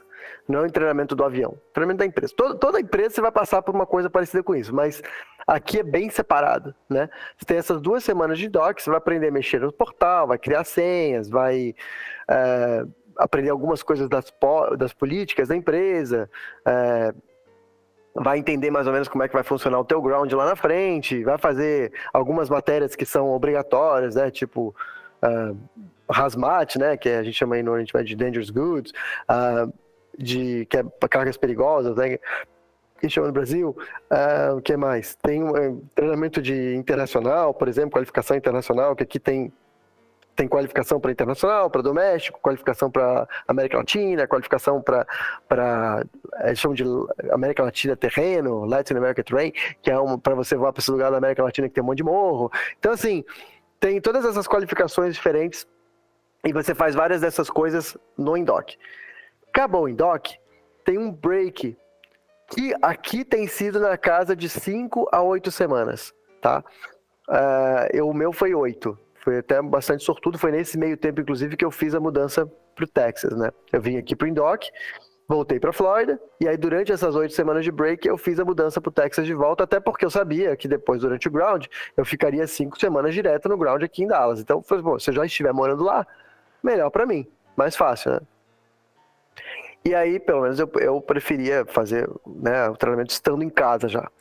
E aí, assim foi feito oito semanas depois, é claro que nessas oito semanas você não fica de bobeira completamente, porque você tem que fazer os, é, o CBTzinho lá do avião, né? Que é o curso do avião. No último dia, no último, desculpa, não no último, no primeiro dia. No primeiro dia do INDOC, você escolhe o avião e você escolhe a base. Baseado em senioridade. E isso é muito interessante aqui. Como é que se, como é que se baseia a senioridade aqui? Aqui, e até onde eu sei em boa parte das outras, é por idade. O mais velho escolhe primeiro, o mais novo escolhe por último. E assim, uma semana antes você fica sabendo quais são as bases e os aviões disponíveis para a sua turma. Da minha turma eram 45 pessoas, tá? As turmas geralmente que são maiores, são 50, 60. A minha era de 45. Eram 40 A320, 5 737. Cara, eu era o número 17. Eu não sou muito novinho, né? Então eu era o número 17. A média de idade aqui da galera que entra tá na casa dos 40 ali. Então tem gente de 23, tem gente de 60 e tantos. Então, é, eu admito que por pura conveniência slash covardia, eu escolhi o 737. Não é o avião mais importante da companhia, talvez seja o menos importante em alguns aspectos, mas uh, é um avião que eu já conhecia, né? Tipo, claro que eu ia ter que me adaptar. O 77, especialmente o 787, são muito mais simples e muito mais fáceis do que o 737. Então, tipo, eu sabia que ia ter que estudar muito para chegar de volta a estar tá, tá seguro de volta no avião. Mas era um, é Boeing, não muda, tá, né? O, o MCP é igual, os modos não são quase iguais. Ser, não deixa de ser uma escolha que te dá uma certa um certo conforto, uma certa confiança, porque é uma, é uma zona de conforto que é necessária nesse momento, né, cara? Você está transformando tua vida, tudo, né, virando do avesso Sim. tudo, e pelo menos isso faz assim, pô, nesse é ponto... É menos, né? Eu não vou precisar eh, me dedicar, queimar meus fusíveis aqui tanto para estudar o avião, para aprender tanto coisa nova, é só um, é só relembrar e tudo. Né? Exatamente. Né? Então... E, era, e, era, e era, já tinha tido um review dele lá na, no meu ETP, né? Que tinha sido um ano e pouco atrás. É, eu tinha feito o Seed Support também lá na Flórida, no simulador, no 37. Então, tipo assim, eu tava fresco no avião. Então, é, isso me ajudou muito a, a, realmente tornar o, o, treinamento todo muito mais é, tranquilo, porque o normal procedures deles, a maneira como eles voam o avião, a maneira como eles operam em geral é muito diferente do resto do mundo. Né? Aqui as empresas todas aqui, isso não é só aqui, todas as empresas aqui, elas têm uma maneira de operar realmente muito diferente do que a gente está acostumado. A maioria das companhias pega aquilo que a Boeing fala ali e dá uma adaptadinha ou outra. Aqui parece que pegaram o manual de, sabe, da, Space Shuttle e botaram, ah, vamos vou trocar os nomes aqui e botar os botões do 37, porque é, é um negócio muito, muito diferente. Então, isso foi um grande, né, um grande struggle, assim, para aprender. Então, o fato que o sistema eles não conseguem mudar, ajudou muito, porque os sistemas são os mesmos. Apesar de que os manuais, eles mudaram. Os manuais têm outros nomes e as coisas estão em outros lugares, mas isso aí, as coisas em si são as mesmas, né? Então, foi uma escolha realmente muito racional, é, para ir para o 37. E felizmente era Miami a base que tinha do 37. E felizmente eu consegui pegar o terceiro, por algum motivo que eu não consigo compreender na minha do alto da minha ignorância, quase todo mundo queria o Airbus. E aí sobrou o 37, eu era o número 17 e eu tava fazendo as contas, né? Enquanto a galera ia escolhendo, parecia um leilão, né? Ah, fulano de tal, Airbus Miami, fulano Airbus LaGuardia. Ah, aí, aí quando chegou ali no 12, mais ou menos, eu falei, pô, ainda tem quatro. Se chegar no 13 e ninguém pedir, o meu tá garantido, né? E chegou 13, 14, alguém pediu, aí eu, 16, 17 era eu, opa, quero Boeing, mas eu peguei o terceiro ainda dos cinco, né? Teve, acho que teve um cara da turma inteira que queria 37 e não conseguiu. O resto, todo mundo que queria, conseguiu. E, e aí é, fui para Miami, né? E você comentou um pouco mais cedo da, da mudança ainda quando eu estava no ground. A gente teve a sorte de que bem durante o nosso indoc abriu o bid para trocar de base. E aí a gente foi lá e pediu, e eu pedi para mudar para Dallas já ali, né? E, e, deu super certo, assim, né? É, saiu enquanto eu estava fazendo voo de observação, nesse break, uma das coisas que você faz é voo de observação. E no dia que eu estava fazendo voo de observação, fui lá para Washington DC, passei lá o curiosamente, depois, durante a instrução, eu fui lá de novo. E aí, quando eu voltei para Orlando, cheguei em Orlando, estava publicado lá, ó, award, a partir do dia 31 de janeiro, DFW. Nossa, cara, tipo, agora meus problemas acabaram. Né? Então, assim, foi muito, foi muito feliz essa, essa mudança bem rápida de base e tal. E aí depois, oito semanas depois, começou o ground propriamente dito. E aí o ground aqui, muito diferente do Brasil, e isso eu já sabia por ter feito o meu curso todo aqui, né, lá no, no PP e FRPC, é um faça você mesmo, né? Então, é, tipo, estuda aí, que a gente vai chegar ali, fazer a sessão e, tipo, se tiver alguma dúvida ali, beleza, mas você tem que chegar sabendo. Né? E o, o, próprio, o próprio. Lá no próprio Qatar já era mais ou menos assim, né? E aí.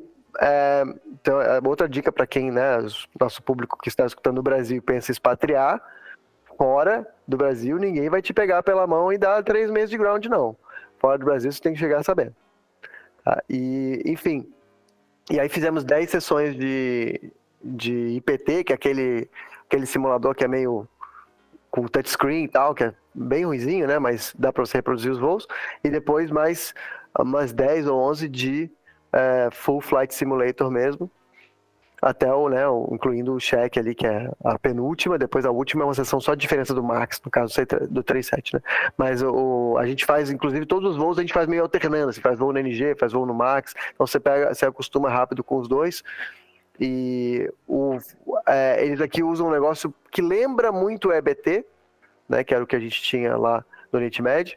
Uh, e eu, eu peguei seis anos de EBT lá, quando o EBT estava acabando de fazer a primeira fase, vai para a segunda fase. A segunda fase do EBT já é aquela que você não sabe nem que pânico você vai ter.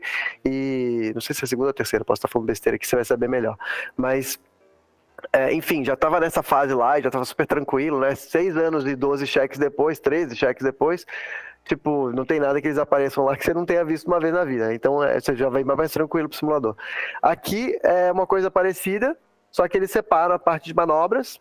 É, você tem um check só de manobra, que é um check companhia, meio que só de manobra. E ainda assim as manobras são feitas até o final, não é que nem no EBT que a gente fazia o maneuver validation, que era só ah, perder o motor, estabilizou o avião, acabou a manobra. Não, aqui não, tu perde o motor, arruma, limpa o avião, arruma a casa, chama a companhia, chama o controle, chama o passageiro, chama o comissário, pousa, chama o bombeiro, faz todo o, né, o, o, o, o cenário completo ali.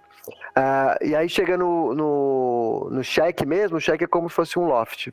Né? Você tem uma, uma pane relativamente simples, e algumas outras coisas que tornam o cenário um pouco mais desafiador mas nada que seja um, né, não explode ninguém, não, é, pegou fogo alguma coisa, mas enfim, não vou entregar aqui o cheque. E aí é, acabou o cheque ali e você então faz o, a sessão só de, de diferença do Max, que é muito focado, claro, nos problemas que o Max teve, que a gente já conversou e vocês já conversaram aqui em outros episódios. E aí depois acabou. Aí depois você vai para o line training, que não é um line training, né? Inclusive aqui não nem chama line training, aqui chama OI, chama Operating Experience, que é você não tem safety, você não tem instrutor, é você e um checador por 25 horas. É, você provavelmente vai acabar tendo que fazer duas, duas trips ou três trips para completar as 25, né? Você não completa 25 numa trip, porque uma trip vamos dizer que você faz, sei lá, duas pernas num dia, três pernas no outro, vai dar umas 10 horas, 15 horas, ainda vai ficar faltando. Então você acaba tendo que fazer mais de uma. Então você faz com dois checadores diferentes, né? E aí na segunda trip, se o cara acha que você tá bom, ele te solta na rota, acabou. Acabou. É, é o, o cheque é isso. É você voar com o checador duas vezes e ele não ficar com medo de você. Se ele ficar com medo, ele manda para mais uma hora. Se ainda precisa fazer mais umas horinhas de, de OI, manda para outro checador e assim vai indo até te liberarem para você é, poder ficar na rota, né? E aí eu fiz dois voos, foram, cara, muito interessantes, é, especialmente vindo do long haul, foi, né? Long haul você vai voar, é um evento, né? Você tá entrando no avião para ficar 17 horas lá. Então é um evento, chega quatro pilotos, 18 comissários, um briefing gigantesco, o tempo vai mudar 50 vezes até você chegar no destino. É um, é um, é um negócio muito mais complexo e muito mais, mais assim, grandioso, né? O 37, o short haul, não o 37, mas o short haul, né, o medium haul, é uma coisa mais casual. Você vai chegar ali, pum, Notan, rapidinho, o Éder, beleza, papum, entrou todo mundo, pega os números, põe a performance e vai embora. Né? Então é uma coisa muito mais rápida, muito mais até leve em alguns aspectos. Então eu tô amando essa experiência. É, tipo, sinto falta do 87, claro. Do 77 eu não sinto, não, né? Eu sou, acho que eu sou o único piloto de 77 que não gosta do 77. Mas o. Do 87 eu sinto falta. Agora, em termos da operação em si, cara, ai, que delícia. Uma hora e meia, duas horas já pousa, já toma um fresh air ali e tal, coisa. Que é coisa de ficar 12, 13, 15, 16, 17 horas preso dentro do avião. Ah, assim, tem seu charme, mas é uma box que eu já tiquei com honras, entendeu? tipo, tive uma, uma baita experiência muito bacana, amo o que eu fiz, acho que foi um negócio que me enriqueceu demais, me preparou demais para estar aqui hoje. E, mas uh, neste momento da minha vida, pelo menos agora, tô achando excelente fazer duas, três pernas de uma hora e meia, duas horas. Ô Anderson, e assim, num cenário assim, realista, considerando que assim, a gente falou que o Taborda, o Taborda já estava um tempo, o Taborda tinha a senioridade dele, e você é bem mais júnior, entre aspas, do que ele. Não, é, não é Hoje, com, sem aspas mesmo. É, não, é. Sem aspas mesmo, então. Hoje, quanto tempo assim demoraria para você progredir na sua carreira eu sei que não existe um número exato, mas para você progredir na sua carreira, para você estar tá apto a bidar, voltar pro, pro seu plasticão pesado lá, que você adora? Então, isso varia de base, né? Tem bases que são mais juniors, bases são mais seniors. Então, como eu estava falando, Miami, para surpresa de todos os brasileiros, ninguém quer. Então, é uma base que é, as coisas andam mais rápido. Então, assim, em Miami, eu não tenho certeza do número, tá? Mas eu acho que é tipo alguma coisa entre dois anos e meio, dois e dois anos e meio talvez três, para você ir para o wide. Uh, aqui em Dallas já é mais do que isso, tá? Dallas eu acredito que seja três anos ou três anos e meio para você conseguir ir para o wide. Muito antes disso, você vai ter a possibilidade de sair, sair comando. Uh, hoje, que, quem está saindo comando hoje está na companhia há um ano e meio. Então, assim, em Miami, né? Aqui em Dallas, uns quatro meses a mais que isso. Então, Quer dizer que vai ser assim daqui a um ano e meio? Não, provavelmente vai ser até menos. Só que aí fica aí a dica para quem está vindo de fora, porque muita gente, inclusive, vem sem saber. A gente que por mais horas de 121 que você tem na sua vida, é, aqui nos Estados Unidos elas não contam para o teu upgrade. Então aqui você vai ter que fazer você vai ter que fazer mil horas de 121 de qualquer forma aqui dentro antes de poder é, ser promovido. Então é o que vai acontecer. Quem entrou na sua turma que já tinha experiência de linha aérea aqui vai acabar conseguindo ir bem antes de você. Só que ali a senioridade ela sobe junto para todo mundo. Então, quando, vamos dizer assim, ó, vamos, vou, vou botar aqui um cenário para ilustrar isso, tá? Não sei, não estou dizendo que é isso que vai acontecer exatamente, mas vamos dizer que é um cenário plausível. O cara, assim, assim que ele podia ir para comando, ele foi. O cara da tua turma, tá? E você ainda estava com 700 horas. Então, você, faltavam 300 horas para você chegar lá. O cara foi. O cara entrou no fundo da senioridade. Tá? Ele foi o, é o comandante mais júnior de todos. Então a escala dele é, em tese, a pior. Né? Ele tá no short call, é, ele tipo vai pegar só o que sobrar e tudo mais. E aí vai subindo. Você vai levar cinco meses para fazer essas 300 horas, vamos dizer. Chegou aqueles cinco meses, o teu colega lá, ele já tá no long call agora, porque já passou um tempo, agora já consegue. O long call eles te chamam com 7, desculpa, 10 horas, 12 horas de antecedência. Então, já está no long call. Quando aí você chegou nas mil horas, você pode ir para comando. Você vai direto para o long call. Porque a, a, a, senioridade ela sobe. É, é, uma, é uma régua, uma base uma que vai subindo junto para todo mundo, entendeu? Então você anda lateralmente nisso, né? Lembrando que aqui tem outra coisa sensacional, que é assim, ó. Você comentou de eu querer voltar para 87. Realmente, vai ser extremamente difícil para mim dizer não para 87. Mas vamos dizer que eu diga assim. Fui para 87. Claro que você vai de capiroto, né? Porque você tá Juninho, não vai querer de comando para lá. Vou lá para 87, fico lá uns dois, três anos e falo assim: ah, quer saber, velho? Tô cansado de fazer long haul, tô querendo fazer comando, afinal de contas é a box que falta ticar na minha carreira. Vou, vou voltar pro 37 de comando. Beleza. Vou lá, saio do 87 e venho pro, 87, pro 737 de comando, porque, ou no 20 que seja, porque naquele tempo de casa eu já tenho sonoridade para segurar comando num narrow. Mas o contrário também é verdade. Você pode pegar e para comando no narrow, com um ano e meio, dois anos, ficar lá um ano e pouco, dois anos no. Dois anos tem que ficar, nesse caso. Dois anos no no, é, como comando de Narrow, até que você chega e fala assim, ó, oh, maneiro, tô ganhando bem, né, tô aqui de, de comandante no 37, mas, pô, quer saber? Ah, eu quero voltar pro long haul, fazer um voozinho e meio por mês, vou, vou, pro, vou pro long haul. Você pega e sai de comandante do Narrow para copiloto do Wide. E tá tudo bem. Tipo, não tem... Pra você ter noção, o meu crachá não tá escrito First Officer nem Captain, tá escrito Pilot. Esse é o nível da coisa aqui. Então, assim, eu já senti um, um, um uma diminuição, uma diminuição do grade de, de, de power distance e tudo mais. É, quando eu fui no CRM, assim, né, do Power Distance tudo, quando eu fui pro, pro Oriente Médio, já senti isso do Brasil para lá, e voando com muitos pilotos latinos lá, deu para perceber que isso é uma coisa muito nossa. E quando eu vim para cá, aqui é menos ainda. Aqui, tipo assim, você faz o que você quiser, se não quiser, você não faz. O comandante que tá voando contigo é, foi copiloto 20 e tantos anos, ele tem o menor brilho de ser comandante, tá nem aí pro fato de ser comandante. O cara antes era piloto de F-15, então, tipo, ele também tá nem aí. Não é o achievement da vida dele ter virado comandante de, de narrowbody. Entendeu? Então, tipo assim, pra ele tanto faz como tanto fez. Ele tá ali não pela. Que, você não vai ter que esperar para virar piloto aí, então, né? Você já é piloto, né? Exatamente, porque, cara. Porque no ah, Brasil você fala assim, ah, você é copiloto, quando é que você vira piloto? Né? Exatamente. Então, aqui é realmente você, você, né, você é um um comandante em treinamento, né? Tipo. Mas, mas obviamente, você pode sair de comando do 37 e ir de copiloto para o 787, então o seu cargo na empresa não é comandante, né? Então essa é real. Você é um piloto da empresa que pode assumir posições diferentes em, em momentos diferentes, né? Então, Exatamente. Dependendo, dependendo, da vaga que tiver disponível, dependendo da senioridade, né? Tendo a senioridade, tendo a vaga, você vai lá, pum, você quer, pega, não quer, fica lá onde você, onde você E vai né? para cima, vai para baixo, vai para o lado, vai para outro lado. É, Agora, até... isso, isso, desculpa, Anderson, outra coisa bem interessante, né, cara? Porque se você quiser priorizar, você, digo, Anderson, ou qualquer um que estiver entrando Sim. Numa, empresa, numa empresa grande dessa, você quer priorizar teu comando, cara?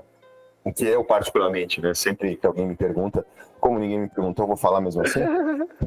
eu, eu, cara, priorizar o comando, eu acho que é, é, talvez seja a coisa mais essencial da carreira de qualquer pessoa, né? Prioriza, tira o comando e depois você vê.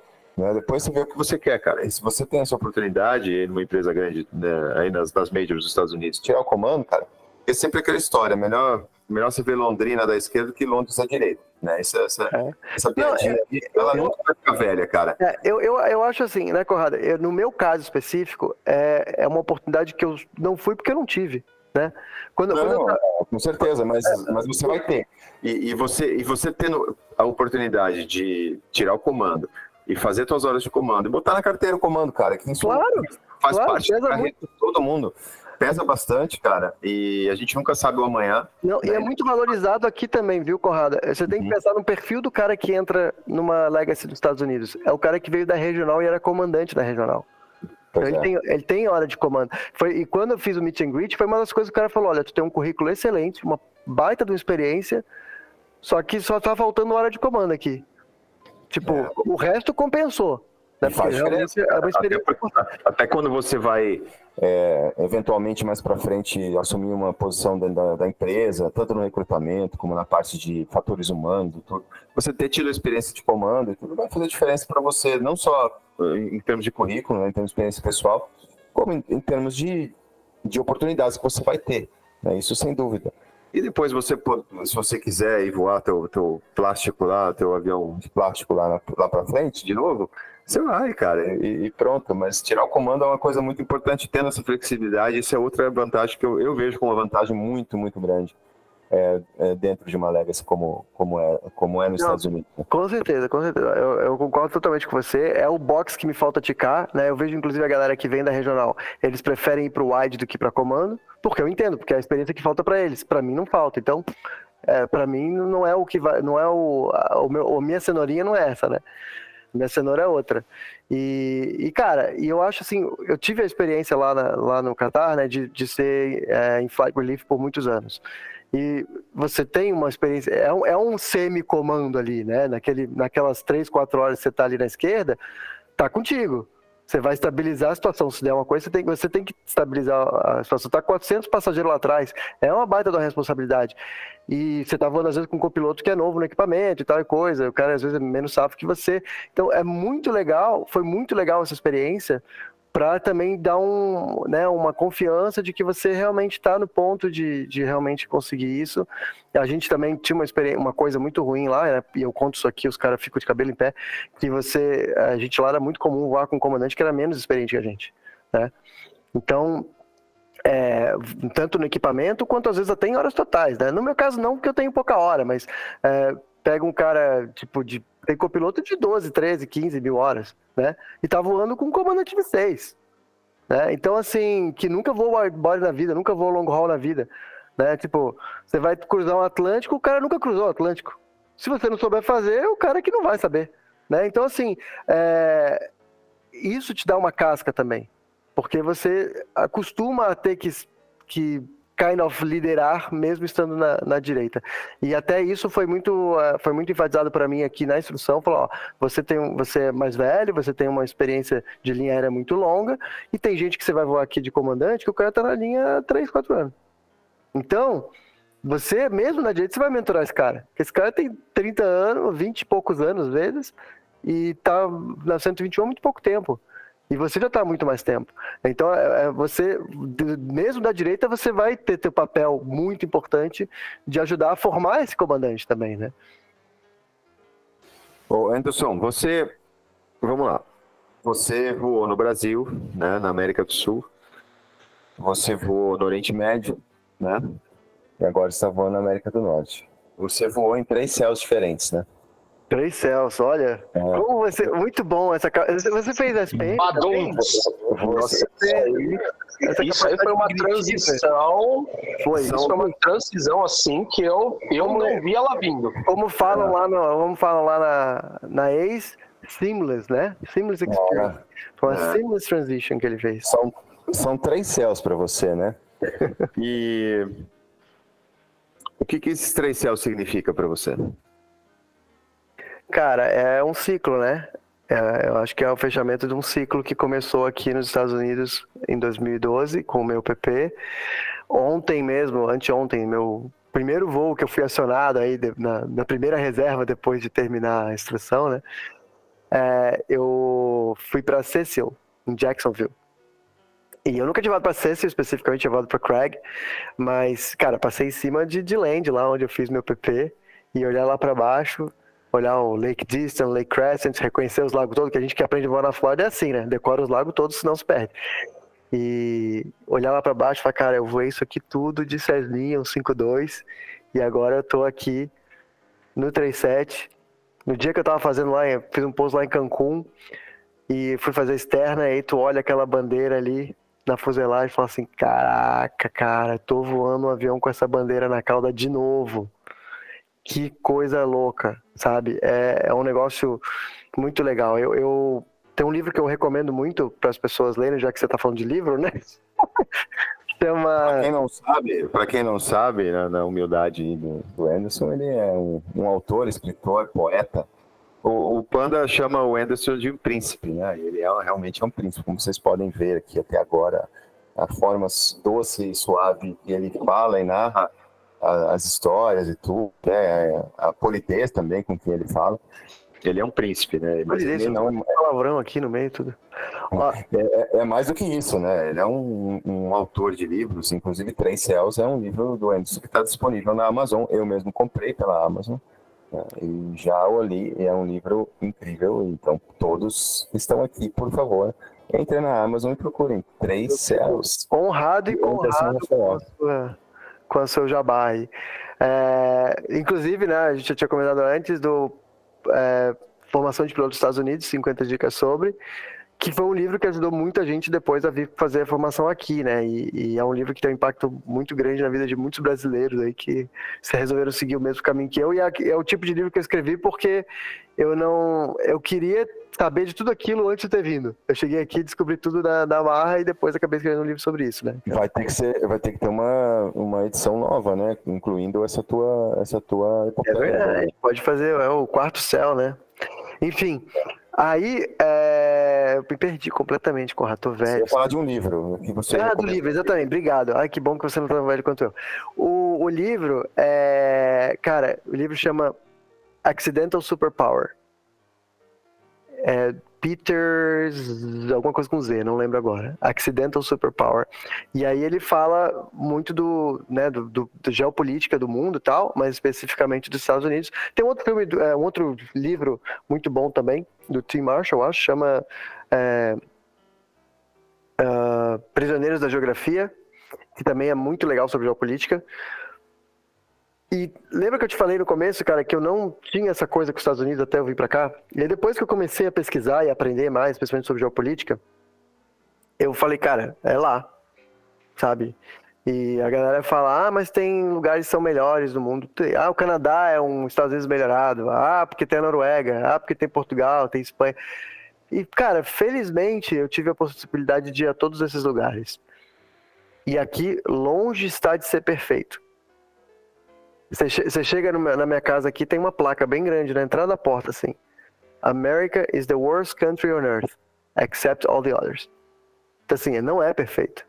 Mas eu acho que dentro de todas as possibilidades que existem no mundo, é, é um lugar que eu gosto muito. Eu, eu, tudo que eu plantei aqui, tudo que eu reguei aqui deu frutos.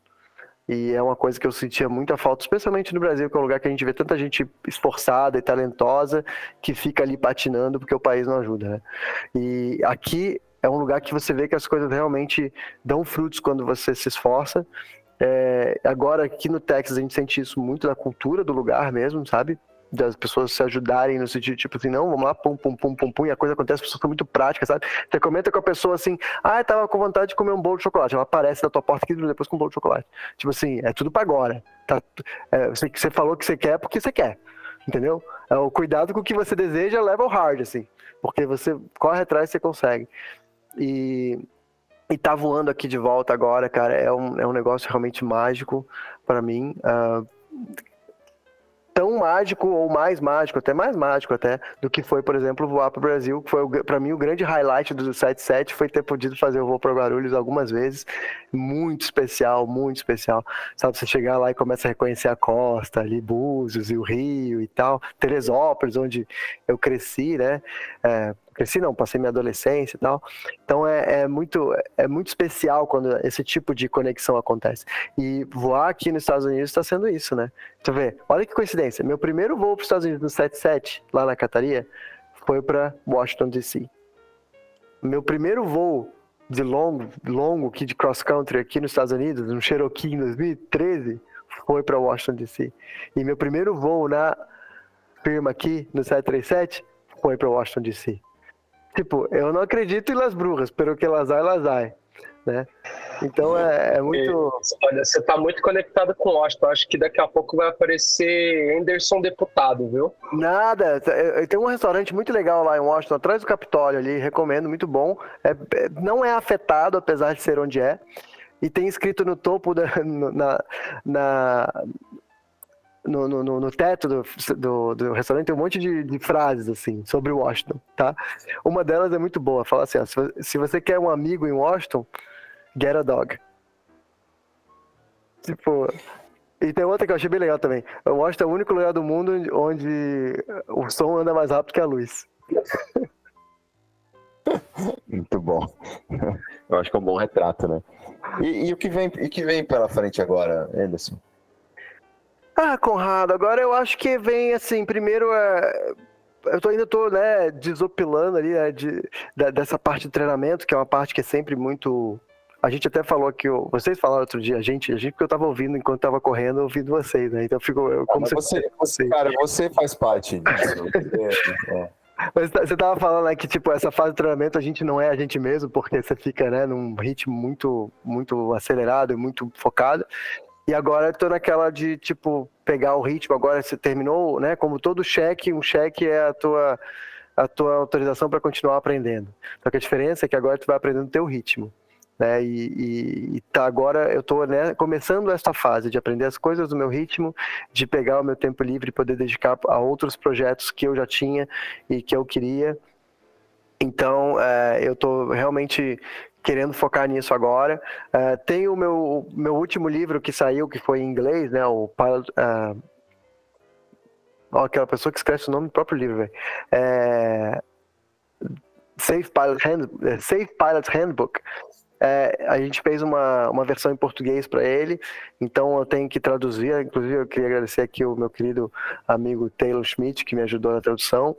Uh, e aí a gente eu vou trabalhar na, na, nessa versão dele em português para a gente lançar ele no Brasil para o público brasileiro em português. Apesar de que, claro, se você quiser treinar o seu inglês, e você já devia estar fazendo isso, porque hoje em dia o inglês é tão importante quanto horas de voo e ou mais, pode ler o livro já em inglês mesmo, que inclusive as piadas estão originais lá em inglês.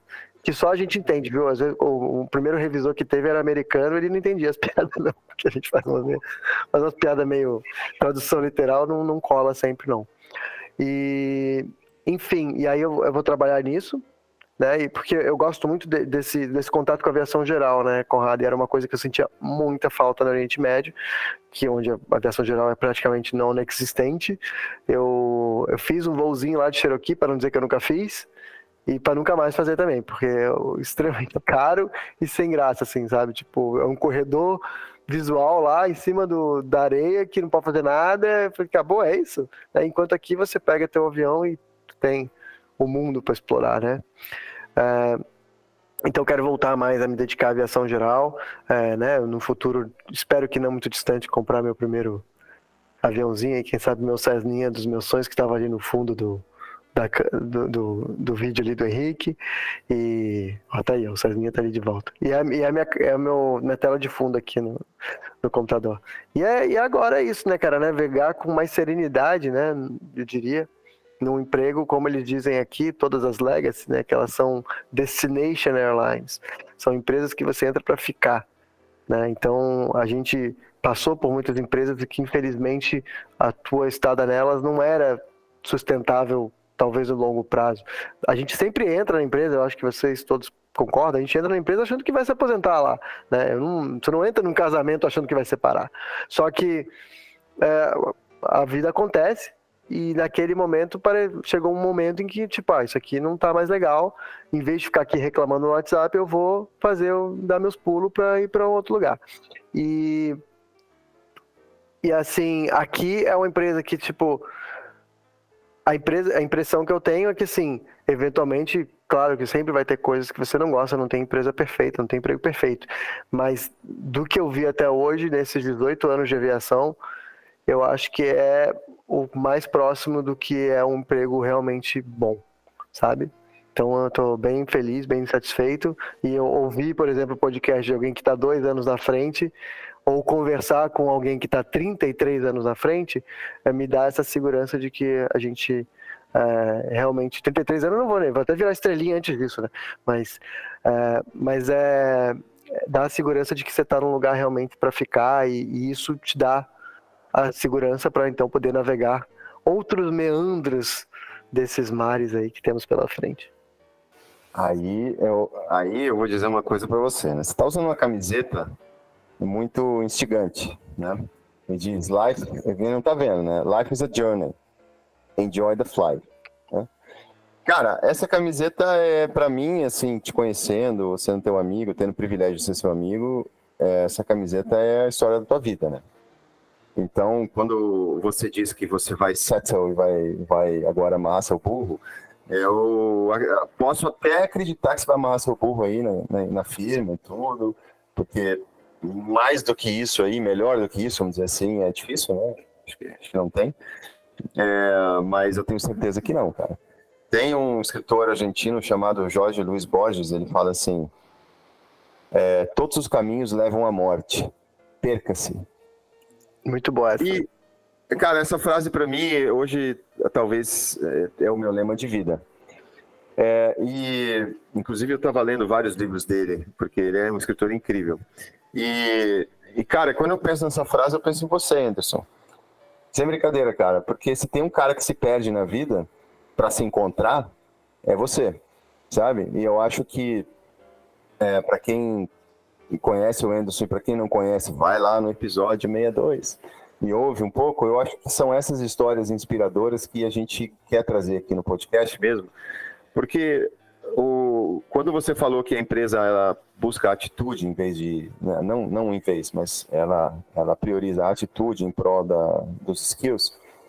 Cara, é o que a gente faz aqui, cara.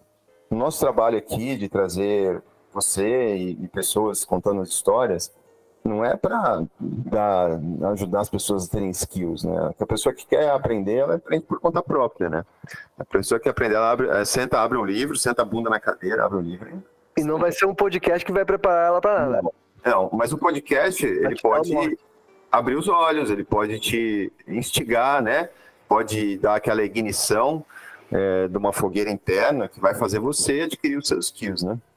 Agora, a atitude, cara, a atitude é isso aqui. A atitude é a gente se inspirar em histórias de pessoas que são incríveis, cara. E você é um cara incrível, eu só posso dizer isso. É, você é um cara que eu tenho uma admiração profunda demais, cara, demais mesmo, porque eu acho que você você vive isso que está no teu peito. Aí, você vive. Life is a journey. Enjoy. Sabe? Você vive isso a cada segundo, cara, a cada movimento da tua vida, você vive isso, cara. E isso não é só inspirador, cara. Isso é, é, é uma lição de vida por si só, sabe? Porque você não, não aceita é, ficar à mercê do acaso. Você cria o, você cria o caos, né? E você não deixa, não deixa a morte, a morte que eu digo, né? A, a morte simbólica, obviamente, a morte da alma, né? Não é a morte do corpo. A morte do corpo vai vir, a gente não tem o que fazer. Pode vir amanhã, hoje, mas você não deixa a sua alma morrer. Você vai atrás e a sua história é incrível, cara. E eu só posso dizer que é, nós aqui do Farol de Pouso e eu digo é, pessoalmente sou privilegiado de de contar com a tua amizade de verdade, porque todas as mensagens que, que a gente troca no WhatsApp são incríveis, sempre, né? Até a forma como você me, me, me, me chama no WhatsApp, me dando um susto, é, tudo é incrível né, em relação a você. Eu acho que é, a gente aqui do Farol só pode te desejar muito sucesso, cara, e que com certeza é, essa tua trajetória agora vai, vai ser recheada de novas, novas ideias e novos caminhos e eu acho que você só vai é, crescer muito mais aí, amadurecer muitas coisas. E obrigado por compartilhar com a gente né, essa nova fase da tua vida e que venham muito mais é, histórias de Anderson, Rafael aqui no Farol de Pouso, que eu tenho certeza que virão né, no, com os próximos livros, com as próximas, é, as próximas ideias aí.